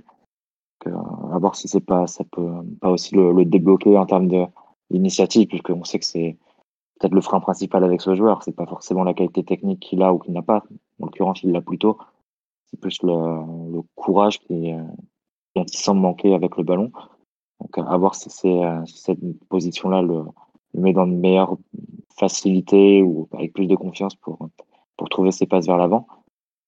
Euh, ça, c'est une première chose. Après, évidemment, avec l'état de forme de Ougarté, c'était une option qui était possible de prendre. Et sur un match comme hier, ça, ça s'est plutôt bien passé. Après, sur le plan défensif, euh, si tu dois protéger ta défense sur les longs ballons aériens ou courir vers ton but, défendre de grands espaces, tu sais que Vitinha va se retrouver dans de, grandes difficultés. Tu sais aussi que si tu dois aller presser haut, il va pas avoir la, capacité qu'a eu Ougarté sur le début de saison à aller gratter des, des ballons dans les pieds et à être très important dans, dans le contre-pressing du PSG qui était très bon sur les premières semaines. Euh, mais bon, comme le, collectivement ça s'est un peu étiolé, tu as peut-être moins besoin de ce joueur-là et tu vas chercher plus d'options aussi avec le ballon, que tu te retrouvais aussi en difficulté euh, à créer notamment face, à des blocs bas ou, ou assurer d'équilibre avec le ballon euh, au milieu de terrain. Donc, tu as plusieurs avantages, tu as aussi des inconvénients qui sont clairs t'as pas de joueurs qui sont qui, soient vraiment complets ou dominants dans, dans aucun de ces, ces secteurs au milieu de terrain, hormis Zaire Emery qui a un potentiel pour. Donc tu fais, euh, essaies de trouver des, des solutions ponctuelles match par match, j'imagine. Euh, mais à voir quand même, je, serais, suis assez curieux de savoir si euh, cette option va se répéter sur les prochains matchs et notamment sur les prochains gros matchs. Euh, ça a été dicté, on va dire, par l'état de forme de Garté et par le, le contexte du match où on pensait avant que nous ressent besoin de, de, le gagner. Ou bien si c'est quelque chose que, est ce que semblait penser Ryan aussi tout à l'heure dans le débat, si c'est quelque chose que, que Luis Enrique a dans la tête pour, pour développer et pour installer même. Alors, comme dit sur le live, euh, est-ce qu'on n'aura pas euh, le retour de Fabien Ruiz en 6 plutôt? Je pense au, je sais pas. Pardon. Non, non, non, mais euh, je comprends que tu en rigoles parce que c'est pas non. Enfin, Ruiz en 6, bon, on n'a pas vu non plus des, des, trucs extraordinaires. Il a fait des bons matchs, mais il a pas. Il a pas... C'est un joueur plus rigide. C'est un joueur plus rigide. Hein. Oui. Oui, non, je suis d'accord. Hein. Non, mais tu vois, par exemple, je me demande à quel point c'est lié au fait que Dortmund euh, jouait euh, sans des gros gabarits, comme même Red Chan au milieu de terrain, quoi.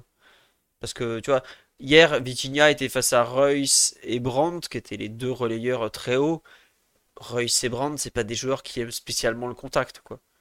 Tu vas jouer Newcastle face à Joe Linton avec euh, Vitinha devant la défense. Euh, je veux pas être méchant, mais euh, Joe Linton, il le met sur l'épaule et il continue de courir, quoi.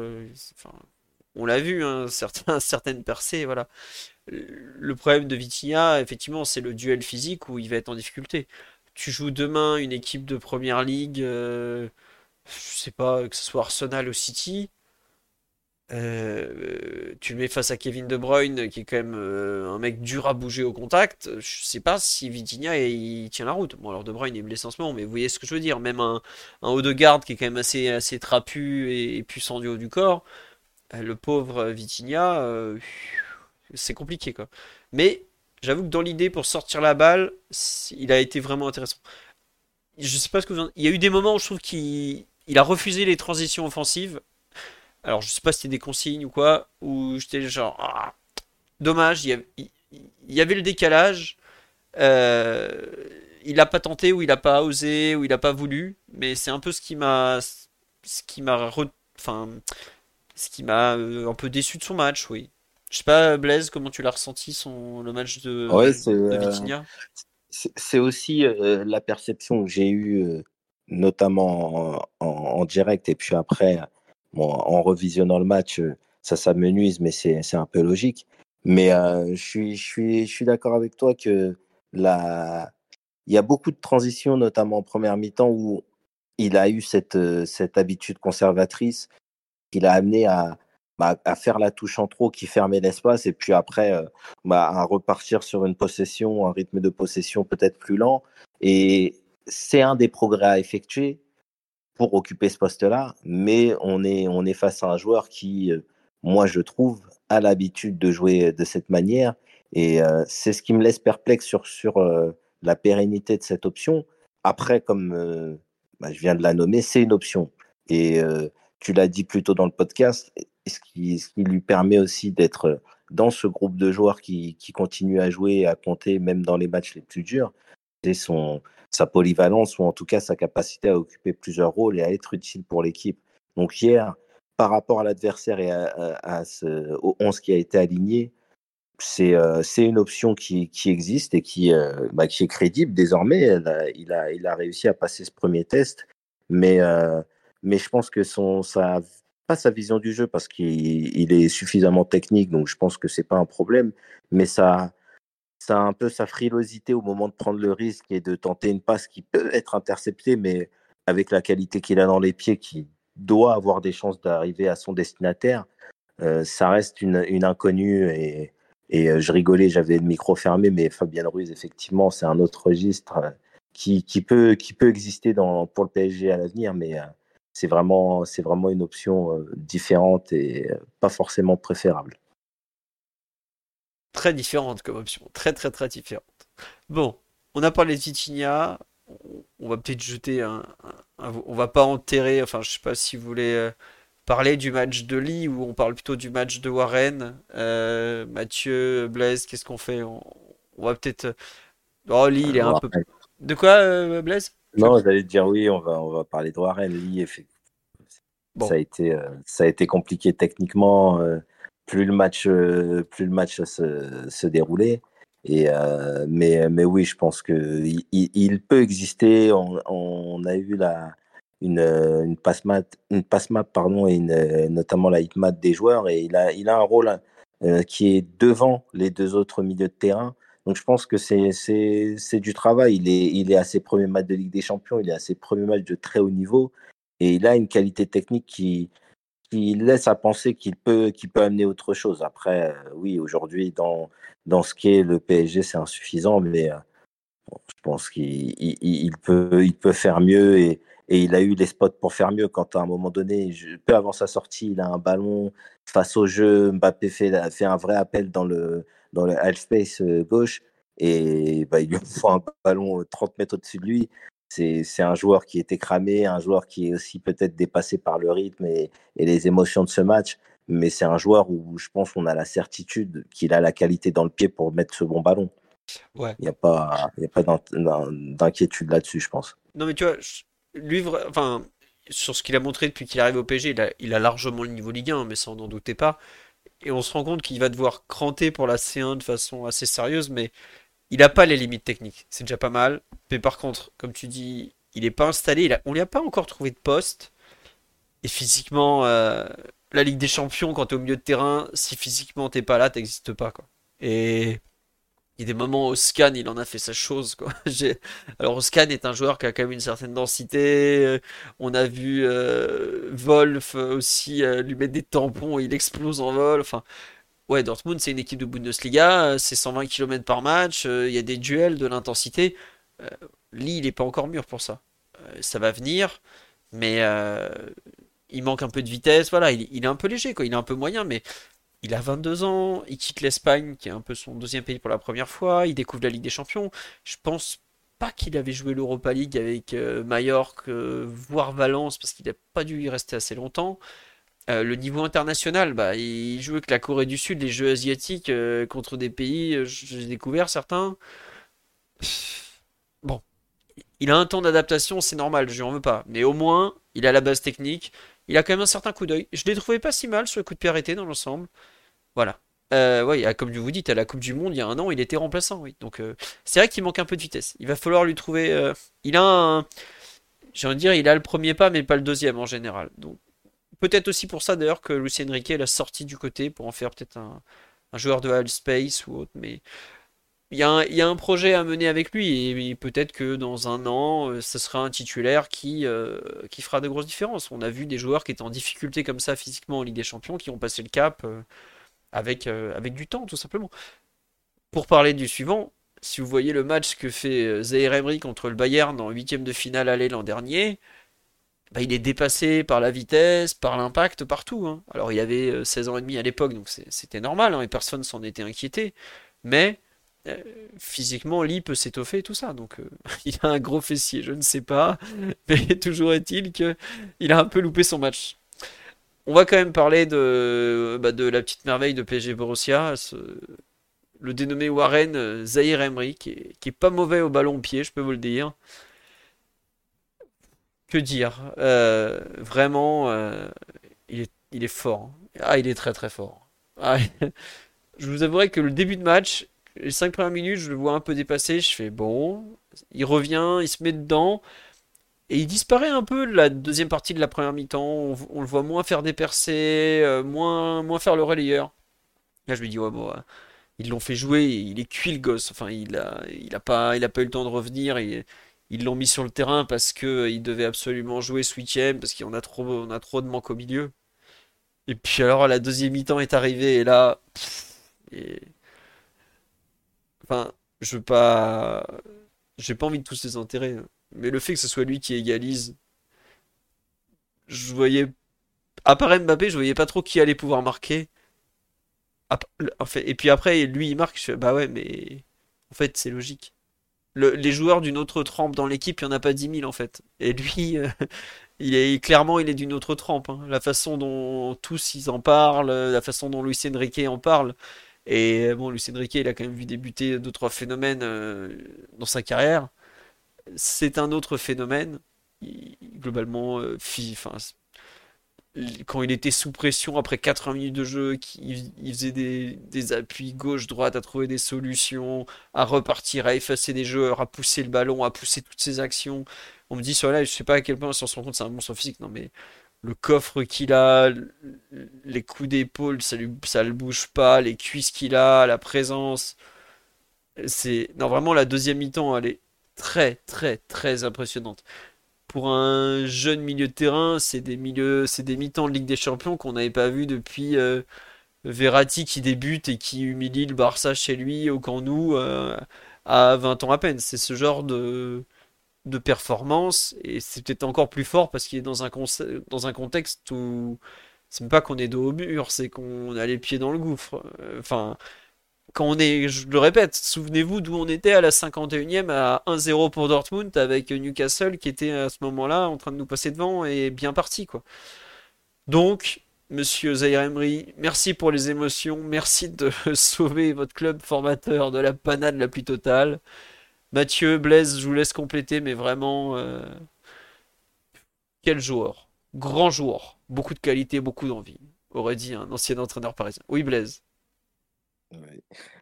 Euh, c'est impressionnant. C'est impressionnant parce que euh, c'est un joueur qui, au-delà de son âge, c'est un joueur qu'on doit le considérer comme, comme les autres, qui revenait d'une absence après une, une blessure qu'on a pensé euh, très, très handicapante pour lui d'abord et pour, et pour le PSG par la suite.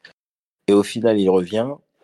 Il a une entrée en matière difficile, mais euh, voilà, sans, sans, forcément faire d'erreur. Mais et puis et puis on voit que après ce creux, après euh, après après bah, tout simplement après après être mené, il prend tout sur ses épaules et, et il sort de toutes les situations. Il, c'est un joueur qu'on on entend souvent dire c'est un robot parce que euh, la manière dont il, il sort et la manière dont il, il joue, il n'y a pas forcément de fioriture, mais hier, c'est un, c'est un joueur qui te fait des ouvertures côté gauche, euh, du pied gauche sur une touche de balle. C'est un joueur qui récupère le ballon. C'est un joueur qui, qui continue à presser. C'est un joueur qui marque. C'est un joueur qui s'en sort par des facéties euh, techniques euh, impressionnantes. Il y, a, il y, a, un moment donné, il a un ballon euh, côté droit. Il est entre deux joueurs de Dortmund. Il s'en sort par une petite touche de balle du pied gauche pour relancer. Et, on voit sur l'action que les, les, les adversaires, ils baissent la tête en fait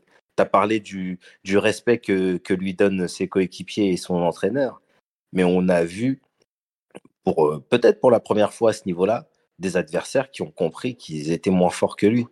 Et euh, dans, dans la progression qu'il a eue depuis, depuis ses premières minutes en Ligue des Champions, bah, il est tout simplement devenu euh, le joueur le joueur central dans ce, dans ce, dans ce secteur de jeu et puis un des joueurs les plus, euh, les plus indispensables du PSG. Et comme tu l'as si bien dit, bah, le foot, il y a beaucoup de choses qui sont parfois difficiles à percevoir, mais euh, généralement, quand un joueur il touche le ballon, quand on a vu plusieurs matchs, on se rend compte des choses. Et Warren Zaire Emery, on a pu voir l'année dernière, par sa précocité, qu'il était, euh, qu'il était phénoménal.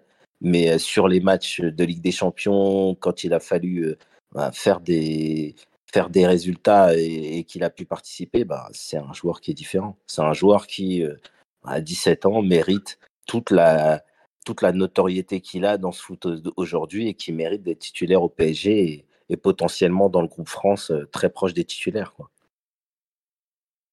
Ouais, il y a un truc aussi qu'on nous dit sur live et qui est très juste, c'est que c'est un milieu de terrain et il marque.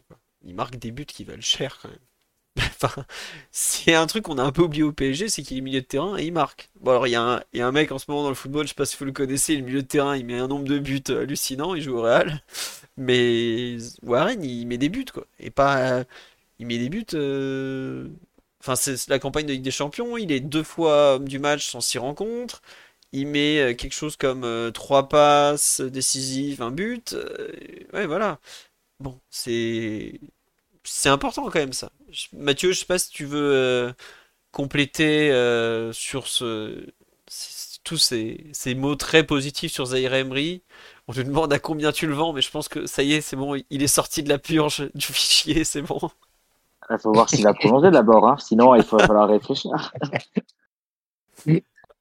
Non, mais plus, sérieusement, non. Pour moi, même sa participation au match, elle faisait pas doute. Sa titularisation, elle faisait pas doute à partir du moment où tu joues ta, ta qualif et, ta, et la suite de la saison sur un, sur un match aussi important qu'il a joué quelques minutes, même avant euh, le week-end précédent. Bah, tu, le mets sur la pelouse parce que c'est sur le début de saison, c'est peut-être l'un des deux ou trois meilleurs Parisiens euh, de cette première partie de saison. Donc euh, c'est une nouvelle une nouvelle qui tombe à pic. Enfin c'est une apparition qui tombe à pic parce qu'au milieu de terrain c'est un chantier qui reste encore largement ouvert où tu as vraiment de, hiérarchie qui les dégage, hormis hormis sa présence à lui en fait. Donc pour ça il a vraiment su tirer son épingle du jeu, y compris sur les matchs de Ligue des Champions. Euh, y compris sur les matchs où, parfois on a été en grande difficulté comme à Newcastle là-bas. Donc euh, c'est euh, non, c'est définitivement une expérience très positive pour lui, une, une, phase de poule très positive pour lui où il aura pu passer, on aura la sensation qu'il aura passé plusieurs caps à la fois en fait. Donc non, c'est clair, il a vraiment, pour le coup, il a vraiment su saisir, saisir, saisir sa chance, pardon, et, s'imposer a priori définitivement dans, dans l'11. Ouais, non mais, enfin tu vois, même, c'est même plus que dans l'11. Si aujourd'hui on te demande les, les 5 meilleurs joueurs du PSG, euh, je... sais pas dans l'absolu, mais sur le début de saison, c'est sûr. Ouais, voilà. Je pense que Paris, avec la prolongation qui lui tend les bras, va mettre en avant euh, de façon assez forte son, son image. Enfin, je me souviens en début de saison au parc, c'était déjà l'un des deux ou trois joueurs qui étaient le, le plus applaudis. C'était le mois d'août, donc euh, on parlait encore d'un projet de joueur, d'un joueur assez virtuel qui n'avait pas, qui avait pas encore montré sur le terrain ce qu'il pouvait faire. Là, après six mois, le PSG serait évidemment bien inspiré de, de capitaliser dessus et ils vont le faire, c'est sûr. Bah, si vous regardez les ventes de maillots, aujourd'hui le premier c'est entre Lee et Mbappé, le troisième c'est lui. Hein. Vous pouvez aller voir sur le site, euh, sur la boutique en ligne du PSG, donc c'est même pas spécialement des franciliens hein, sur la boutique en ligne. Hein. Vous regardez sur store.pg.fr que je connais bien pour régulièrement faire le tour parce que ça m'intéresse. Le maillot le plus vendu à cet instant, là, best-seller homme, 1 Mbappé, 2 Zaire Emery Ligue des Champions, euh, Emery domicile, euh, après tu as du lit, etc. etc. Quoi. mais, mais c'est pas surprenant, Philo, euh, parce que en fait, Warren, qui, a été, qui était déjà apprécié en août, comme, comme le dit Mathieu, c'est un joueur, moi en tout cas personnellement, quand euh, euh, Luis arrive, je me dis que vu qu'on part sur quelque chose de nouveau, je, le veux titulaire, mais que j'imagine qu'il y aura des erreurs. En fait, j'imaginais instinctivement qu'il allait apprendre, qu'il allait être dans, dans l'apprentissage, qu'il allait être peut-être guidé par des joueurs. Après, on a, on a toujours euh, cette difficulté de, de trouver les, les remplaçants des, du fameux, euh, du fameux Thiago Motta, notamment euh, au, PSG. Mais je me disais qu'il ferait, ferait des erreurs et qu'il serait un joueur qu'on devait installer titulaire par son statut de Titi parisien, par le renouveau qu'on voulait mettre au milieu de terrain. Mais aujourd'hui, c'est, je me suis totalement trompé. C'est pas du tout le, le, destin de ce joueur. Ce, ce, joueur, il a, il a le destin d'être titulaire dans son club formateur pour le moment. J'espère pour longtemps et d'être bon et d'être un des meilleurs joueurs. En fait, il a, il a sauté les étapes et ce qui paraît tout naturel aujourd'hui, mais en début de saison, c'est un joueur qui c'est plein d'incertitudes. Tout, il n'y avait euh, en tout cas très peu de très peu de certitudes sur le fait qu'il allait pouvoir faire une saison avec autant de temps de jeu et en étant aussi dominant sur certaines phases de jeu.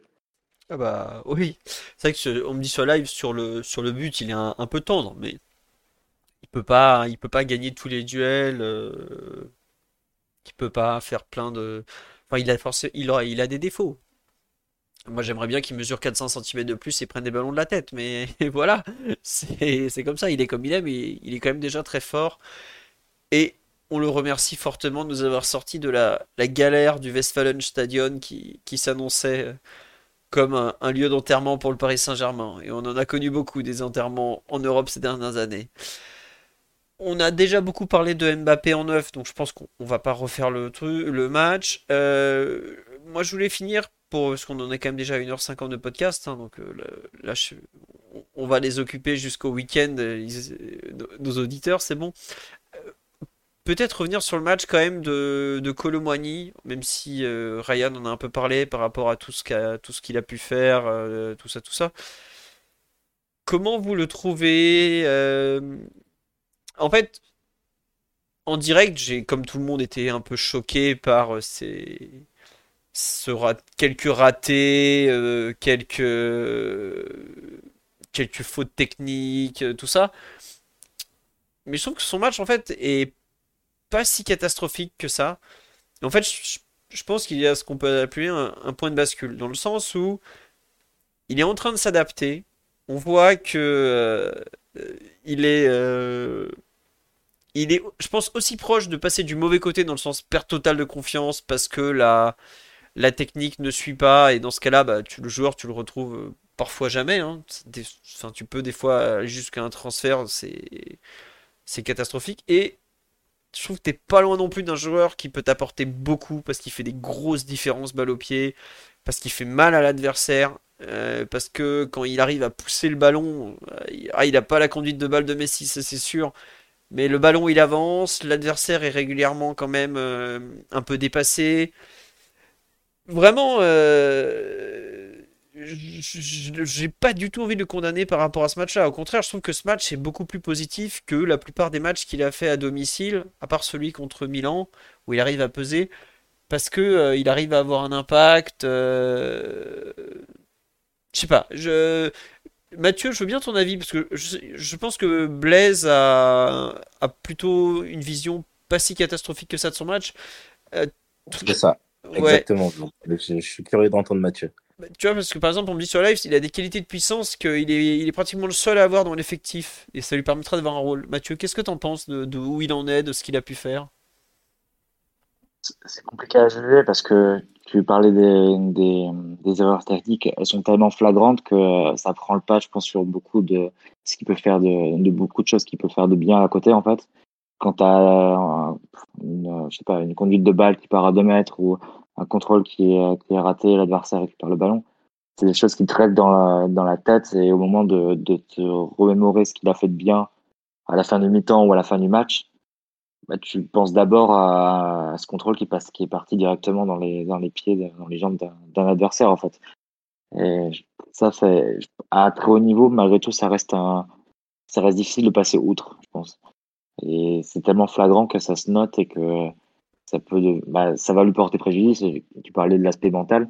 Ouais. Euh, entre basculer dans l'aspect, euh, enfin dans le côté perte de confiance et ou bien euh, avoir le déclic qui lui permet de, de vraiment s'installer. Il va devoir être costaud mentalement parce qu'il commence à être un peu, un peu ciblé. Je vois sur Twitter notamment, sur RMC apparemment après le match, ça c'est un peu, un peu déchaîné sur lui également. Et lui-même avait l'air de, de dire dans une interview assez récente que c'est pas facile pour lui, c'est ses premiers pas, qu'il était, qui était assez conscient que ses débuts au PSG n'étaient pas à la hauteur de, de ce qu'il voulait faire lui-même. Donc, euh, effectivement, il va falloir qu'il soit très fort mentalement. Après, sur le plan de, de son match hier, bah, c'est le joueur que tu connais, mais avec, mais sans la réussite et sans que les choses basculent du bon côté. C'est-à-dire qu'avec évidemment le, deux actions qui sont symboliques, euh, l'action, le ballon de but qu'il donne à, à et que celui-ci ne convertit pas, bah, ça fait toujours une, une, stat de moins et, une passe décisive de moins pour le Moigny, une action décisive qui, qui lui sera pas mise à son, à son crédit. Et évidemment, l'occasion qui, qui rate, pour moi, c'est le bon geste qu'il fait. Ça, le ballon rase vraiment le poteau et il n'a pas vraiment à s'en vouloir, mais voilà. Le ballon rase le poteau, mais il va dehors. Il n'a pas, pas poteau rentrant. C'est c'est un peu la, la, difficulté pour lui. Tu sens qu'il est c'est pas la volonté qui manque, c'est pas le, les efforts qui euh, où il pêcherait. Non, c'est aussi une histoire de, de réussite, de, choses qui qui basculent pas dans, dans son sens. Je sais pas dans quelle mesure le repositionnement que que, que semble euh, auquel semble être destiné Mbappé va va l'affecter. Euh, est-ce que il va le prendre comme une euh, comme une marque de défiance de son entraîneur? Parce que l'idée première de Luis Enrique c'était d'en faire son neuf titulaire. Là, euh, au bout de 3-4 mois, tu dis bah non, t'es pas assez bon pour être mon numéro 9. va plutôt mettre Kylian à la place et on va voir si t'as de la place. on a de la place pour toi sur le côté. Comment lui peut prendre ce choix-là? Après, est-ce qu'il lui va pouvoir aussi saisir sa place mm. s'il doit doit avoir quelque chose à jouer sur le côté? Mais tu vois, par exemple, sur la question de, Kylian en neuf, Colomboigny, il t'expliquait aussi que Lucien Enrique n'arrêtait pas lui demander de jouer dos au but et tout ça, qu'il apprenait. Je suis pas sûr que Colomboigny, il appréciait beaucoup de jouer en neuf, euh, faire la planche, comme, euh, comme le disait justement tout à l'heure Blaise, euh, sur. euh, Ouais, mais il avait une place de titulaire. Bah Là, ouais, il rentre mais- en concurrence peut-être peut-être avec Barcola, qui fait des bonnes choses et sans doute plus de bonnes choses que lui sur le couloir, dans le couloir. Donc, euh, Non mais compliqué. hein. je suis d'accord. Mais après, C'est à double tranchant. ouais, mais tu vois, aujourd'hui, ça veut dire qu'il candidate aussi à trois postes. Gauche, droite et axe. Alors qu'avant, il était peut-être vu que comme un joueur d'axe. Euh, Droite et axe, euh, Dembélé et Mbappé. hein. ah bah Après, ils auront des absences, ils feront pas tous les matchs et voilà. tu auras du turnover, mais euh, pour, pour le coup, tu as deux, deux places qui sont prises devant. Ouais, ouais, non, mais je suis d'accord. Mais ce que je veux dire, c'est que, ok, il a peut-être loupé le coche de l'axe. Et ça, je, pense qu'on est d'accord. Et enfin, je veux pas être, je, c'est pas, c'est même pas être dur avec lui que te dire qu'en trois matchs, Mbappé, il a réglé le débat du 9 en, au PSG. Il y a, mais alors, il y a entre, entre la fin Newcastle, le match d'hier, le Havre et tout, le, débat du 9, euh, il existe que sur RMC, quoi, entre deux apéros, comme d'habitude. Donc euh, là, il n'y a pas de débat. Ah, M. Colomani, L'avantage qu'il a, c'est que, en plus il reste Ramos dans, dans le cas du 9, je trouve que le match qu'il fait à droite est pas inintéressant. Le match qu'il fait à gauche, qu'il peut faire à gauche, parce que si vous vous rappelez, il a fait, avec Nantes, on l'a vu à gauche, euh, massacrer euh, la défense du PSG, Marquinhos, bon, Kerrer, c'était c'était pas forcément On l'a vu à gauche face à, à Newcastle. C'était pas. Ouais, c'était pas voilà. Mais je pense que gauche, ce qui est dommage pour lui, c'est que c'est probablement le poste le plus ouvert euh, et c'est pas celui où il est le plus à l'aise. Mais j'attends qu'il passe un palier technique en fait. Tant qu'il aura cette limite technique, eh ben, il, pourra pas être plus que un joueur de complément, un joueur euh, joker qui va rentrer en jeu. Et il est, il est bon pour rentrer en jeu quand même. hein. Il a, il a souvent fait des bonnes choses en entrant en jeu. Alors pas tout le temps. Euh, L'entrée au Havre ou l'entrée à contre Strasbourg, elles sont catastrophiques. Mais dans le tas, il y en a des très bonnes. Reims, euh, Rennes, pardon, il rentre très très bien. Brest, il fait mal. Euh, il y en a une encore là, il récente où il a été rentré en euh, Ah, je sais plus laquelle c'était. Pareil, enfin, il avait fini une bonne entrée. Bon, bref. Bah, Nantes, tout simplement. Oui, ça fait cher pour un joueur de complément, mais le PSG a absolument voulu faire ce transfert. C'est pas lui qui a choisi son prix. Lui, le seul truc qu'il a dit, c'est moi, je veux tout faire pour venir à Paris. Après, les négociations, c'est entre clubs. Euh, il les subit, hein. Il les. Bon, alors il les crée par son, jusqu'au boutisme pour rejoindre Paris, mais c'est pas lui qui fait la, négociation entre Francfort et Paris. Euh, on me dit, il doit obtenir un penalty. Ouais, c'est vrai que, fait, il a une capacité à faire mal à l'adversaire, à la défense adverse, à leur faire faire des fautes qui, euh, qui est assez rare dans l'effectif au final. Parce que euh, Dembélé va être beaucoup dans le dribble et l'évitement, Mbappé un peu aussi. euh, bon, j'avoue que j'ai fait, je vois aujourd'hui à quel point son match est vu comme négatif, et je trouve que c'est disproportionné par rapport à tout ce qu'il peut apporter de positif en fait. Et la rencontre d'hier, je suis pas certain qu'elle soit totalement négative pour lui, parce que sur certaines actions, par exemple, il y a d'excellents triangles avec, euh, avec pardon, euh, et Hakimi. Il y a des, des actions où tu, tu vois, tu parles de l'action là, le, fameux extérieur pied gauche, tout ça, euh, extérieur pied droit, pardon, l'action un peu bizarre là où il conclut à côté du ras du poteau. Ce qui fait au moment de s'engager entre Hummels et Zule, il y a... Elle est belle l'action quand même, hein. Il y a de la... détermination, il y a de la vitesse. La première touche de balle en mouvement, elle est très bonne aussi. Bon. Pour moi aujourd'hui, c'est un joueur qui est vraiment limité par, sa... par ses soucis techniques je pense que ça peut se travailler. hein. Enfin, ça... c'est comme tout, ça se travaille. Il a l'air d'être plutôt bosseur hein, quand on voit sa carrière. J'ai pas envie de l'enterrer. Il y a eu des joueurs où vraiment, euh, par exemple aujourd'hui Gonzalo Ramos, je suis beaucoup plus inquiet pour Gonzalo Ramos au PSG que pour Colomani parce que euh, quelle place on va lui trouver avec Asensio qui revient, Mbappé qui joue en neuf, ça me paraît beaucoup plus compliqué. Colomani, je trouve que il y a de la place. On me dit voilà. En fait, c'est marrant l'exemple de Matuidi qui était un joueur très limité, enfin peut-être pas très limité, mais limité techniquement. Je vois en Colomani une sorte de Matuidi de l'attaque. Joueur que- qui a des qualités que les autres n'ont pas, inélégant au possible, euh, mais physiquement beaucoup plus fort que les autres, d'une générosité euh, importante, prêt à se faire, à s'accrocher, Euh, à voir. Euh, je sais pas, Blaise et Mathieu, si vous imaginez un, un parcours blaisien, euh, c'est le cas de le dire, pour Randall ou pas, tiens. Blaise Matuidi, il a fait quand même des, beaucoup, beaucoup de choses, donc ce, serait, ce serait très bien. Mais, mais oui, je, je, je- lui vois des, des vraies qualités et je lui vois surtout une, vraie envie de s'améliorer.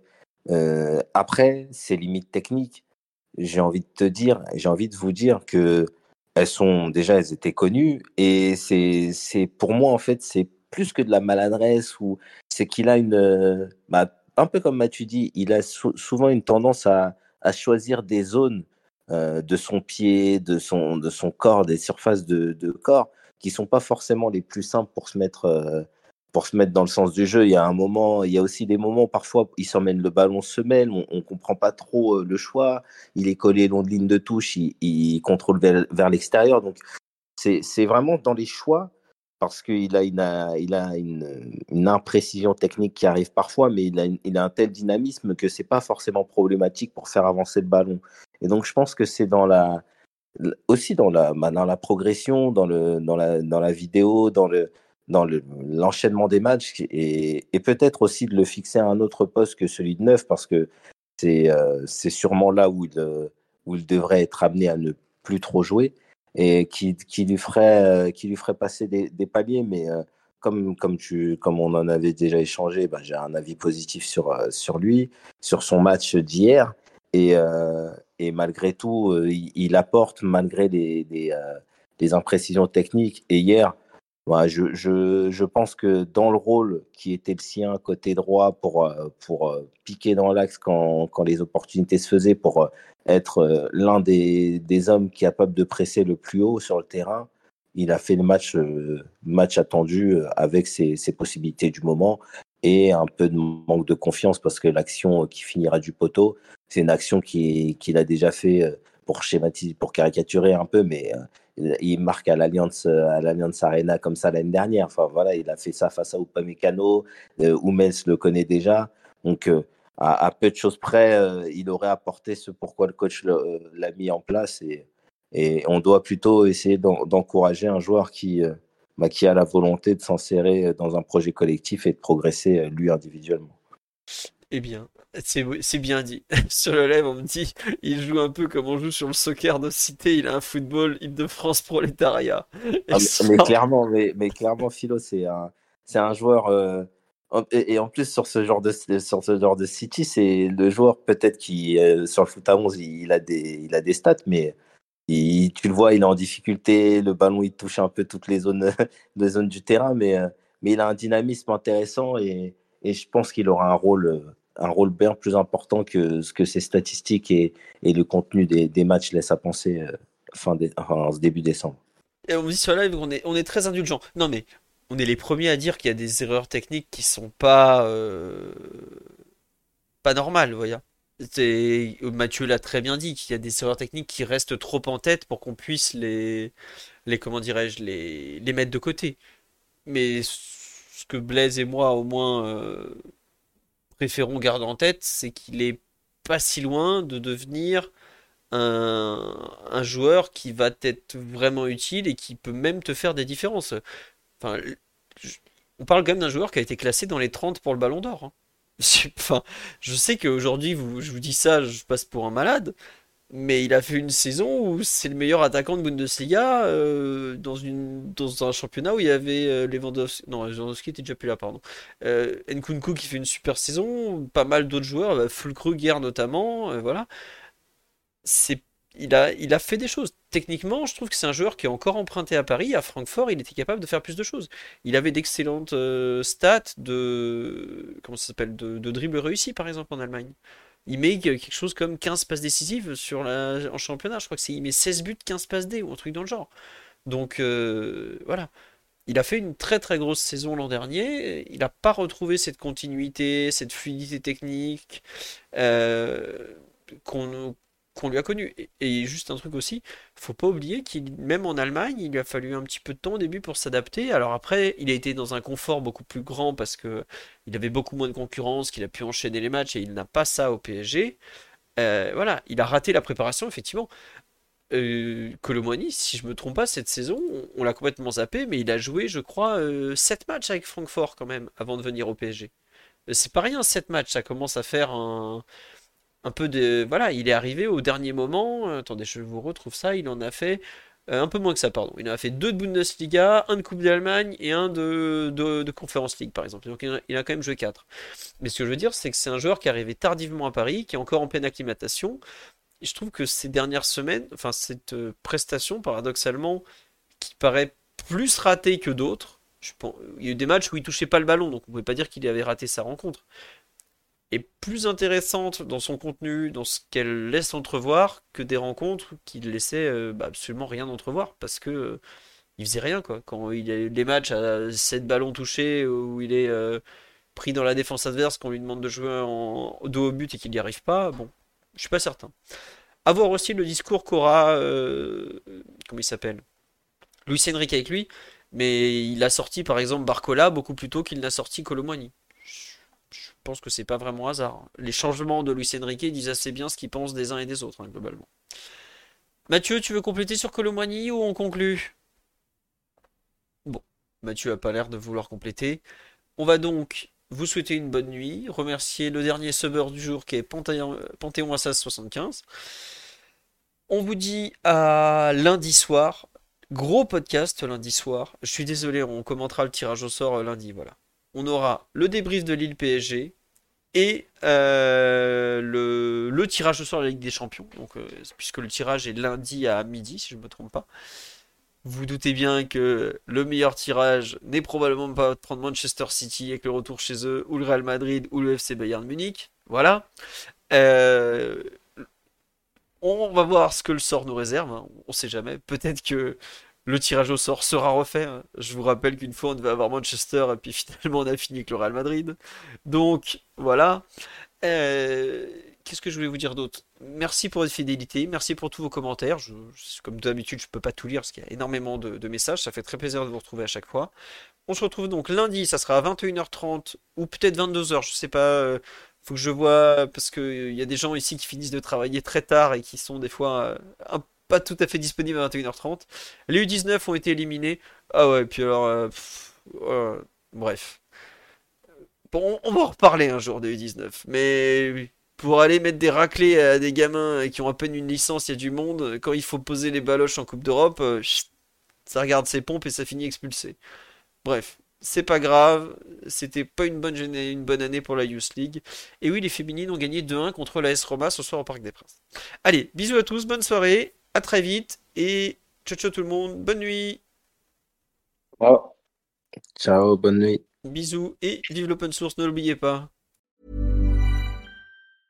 Mom deserves the best, and there's no better place to shop for Mother's Day than Whole Foods Market. They're your destination for unbeatable savings, from premium gifts to show-stopping flowers and irresistible desserts. Start by saving 33% with Prime on all body care and candles. Then get a 15-stem bunch of tulips for just $9.99 each with Prime. Round out Mom's menu with festive rosé, irresistible berry chantilly cake, and more special treats. Come celebrate Mother's Day at Whole Foods Market.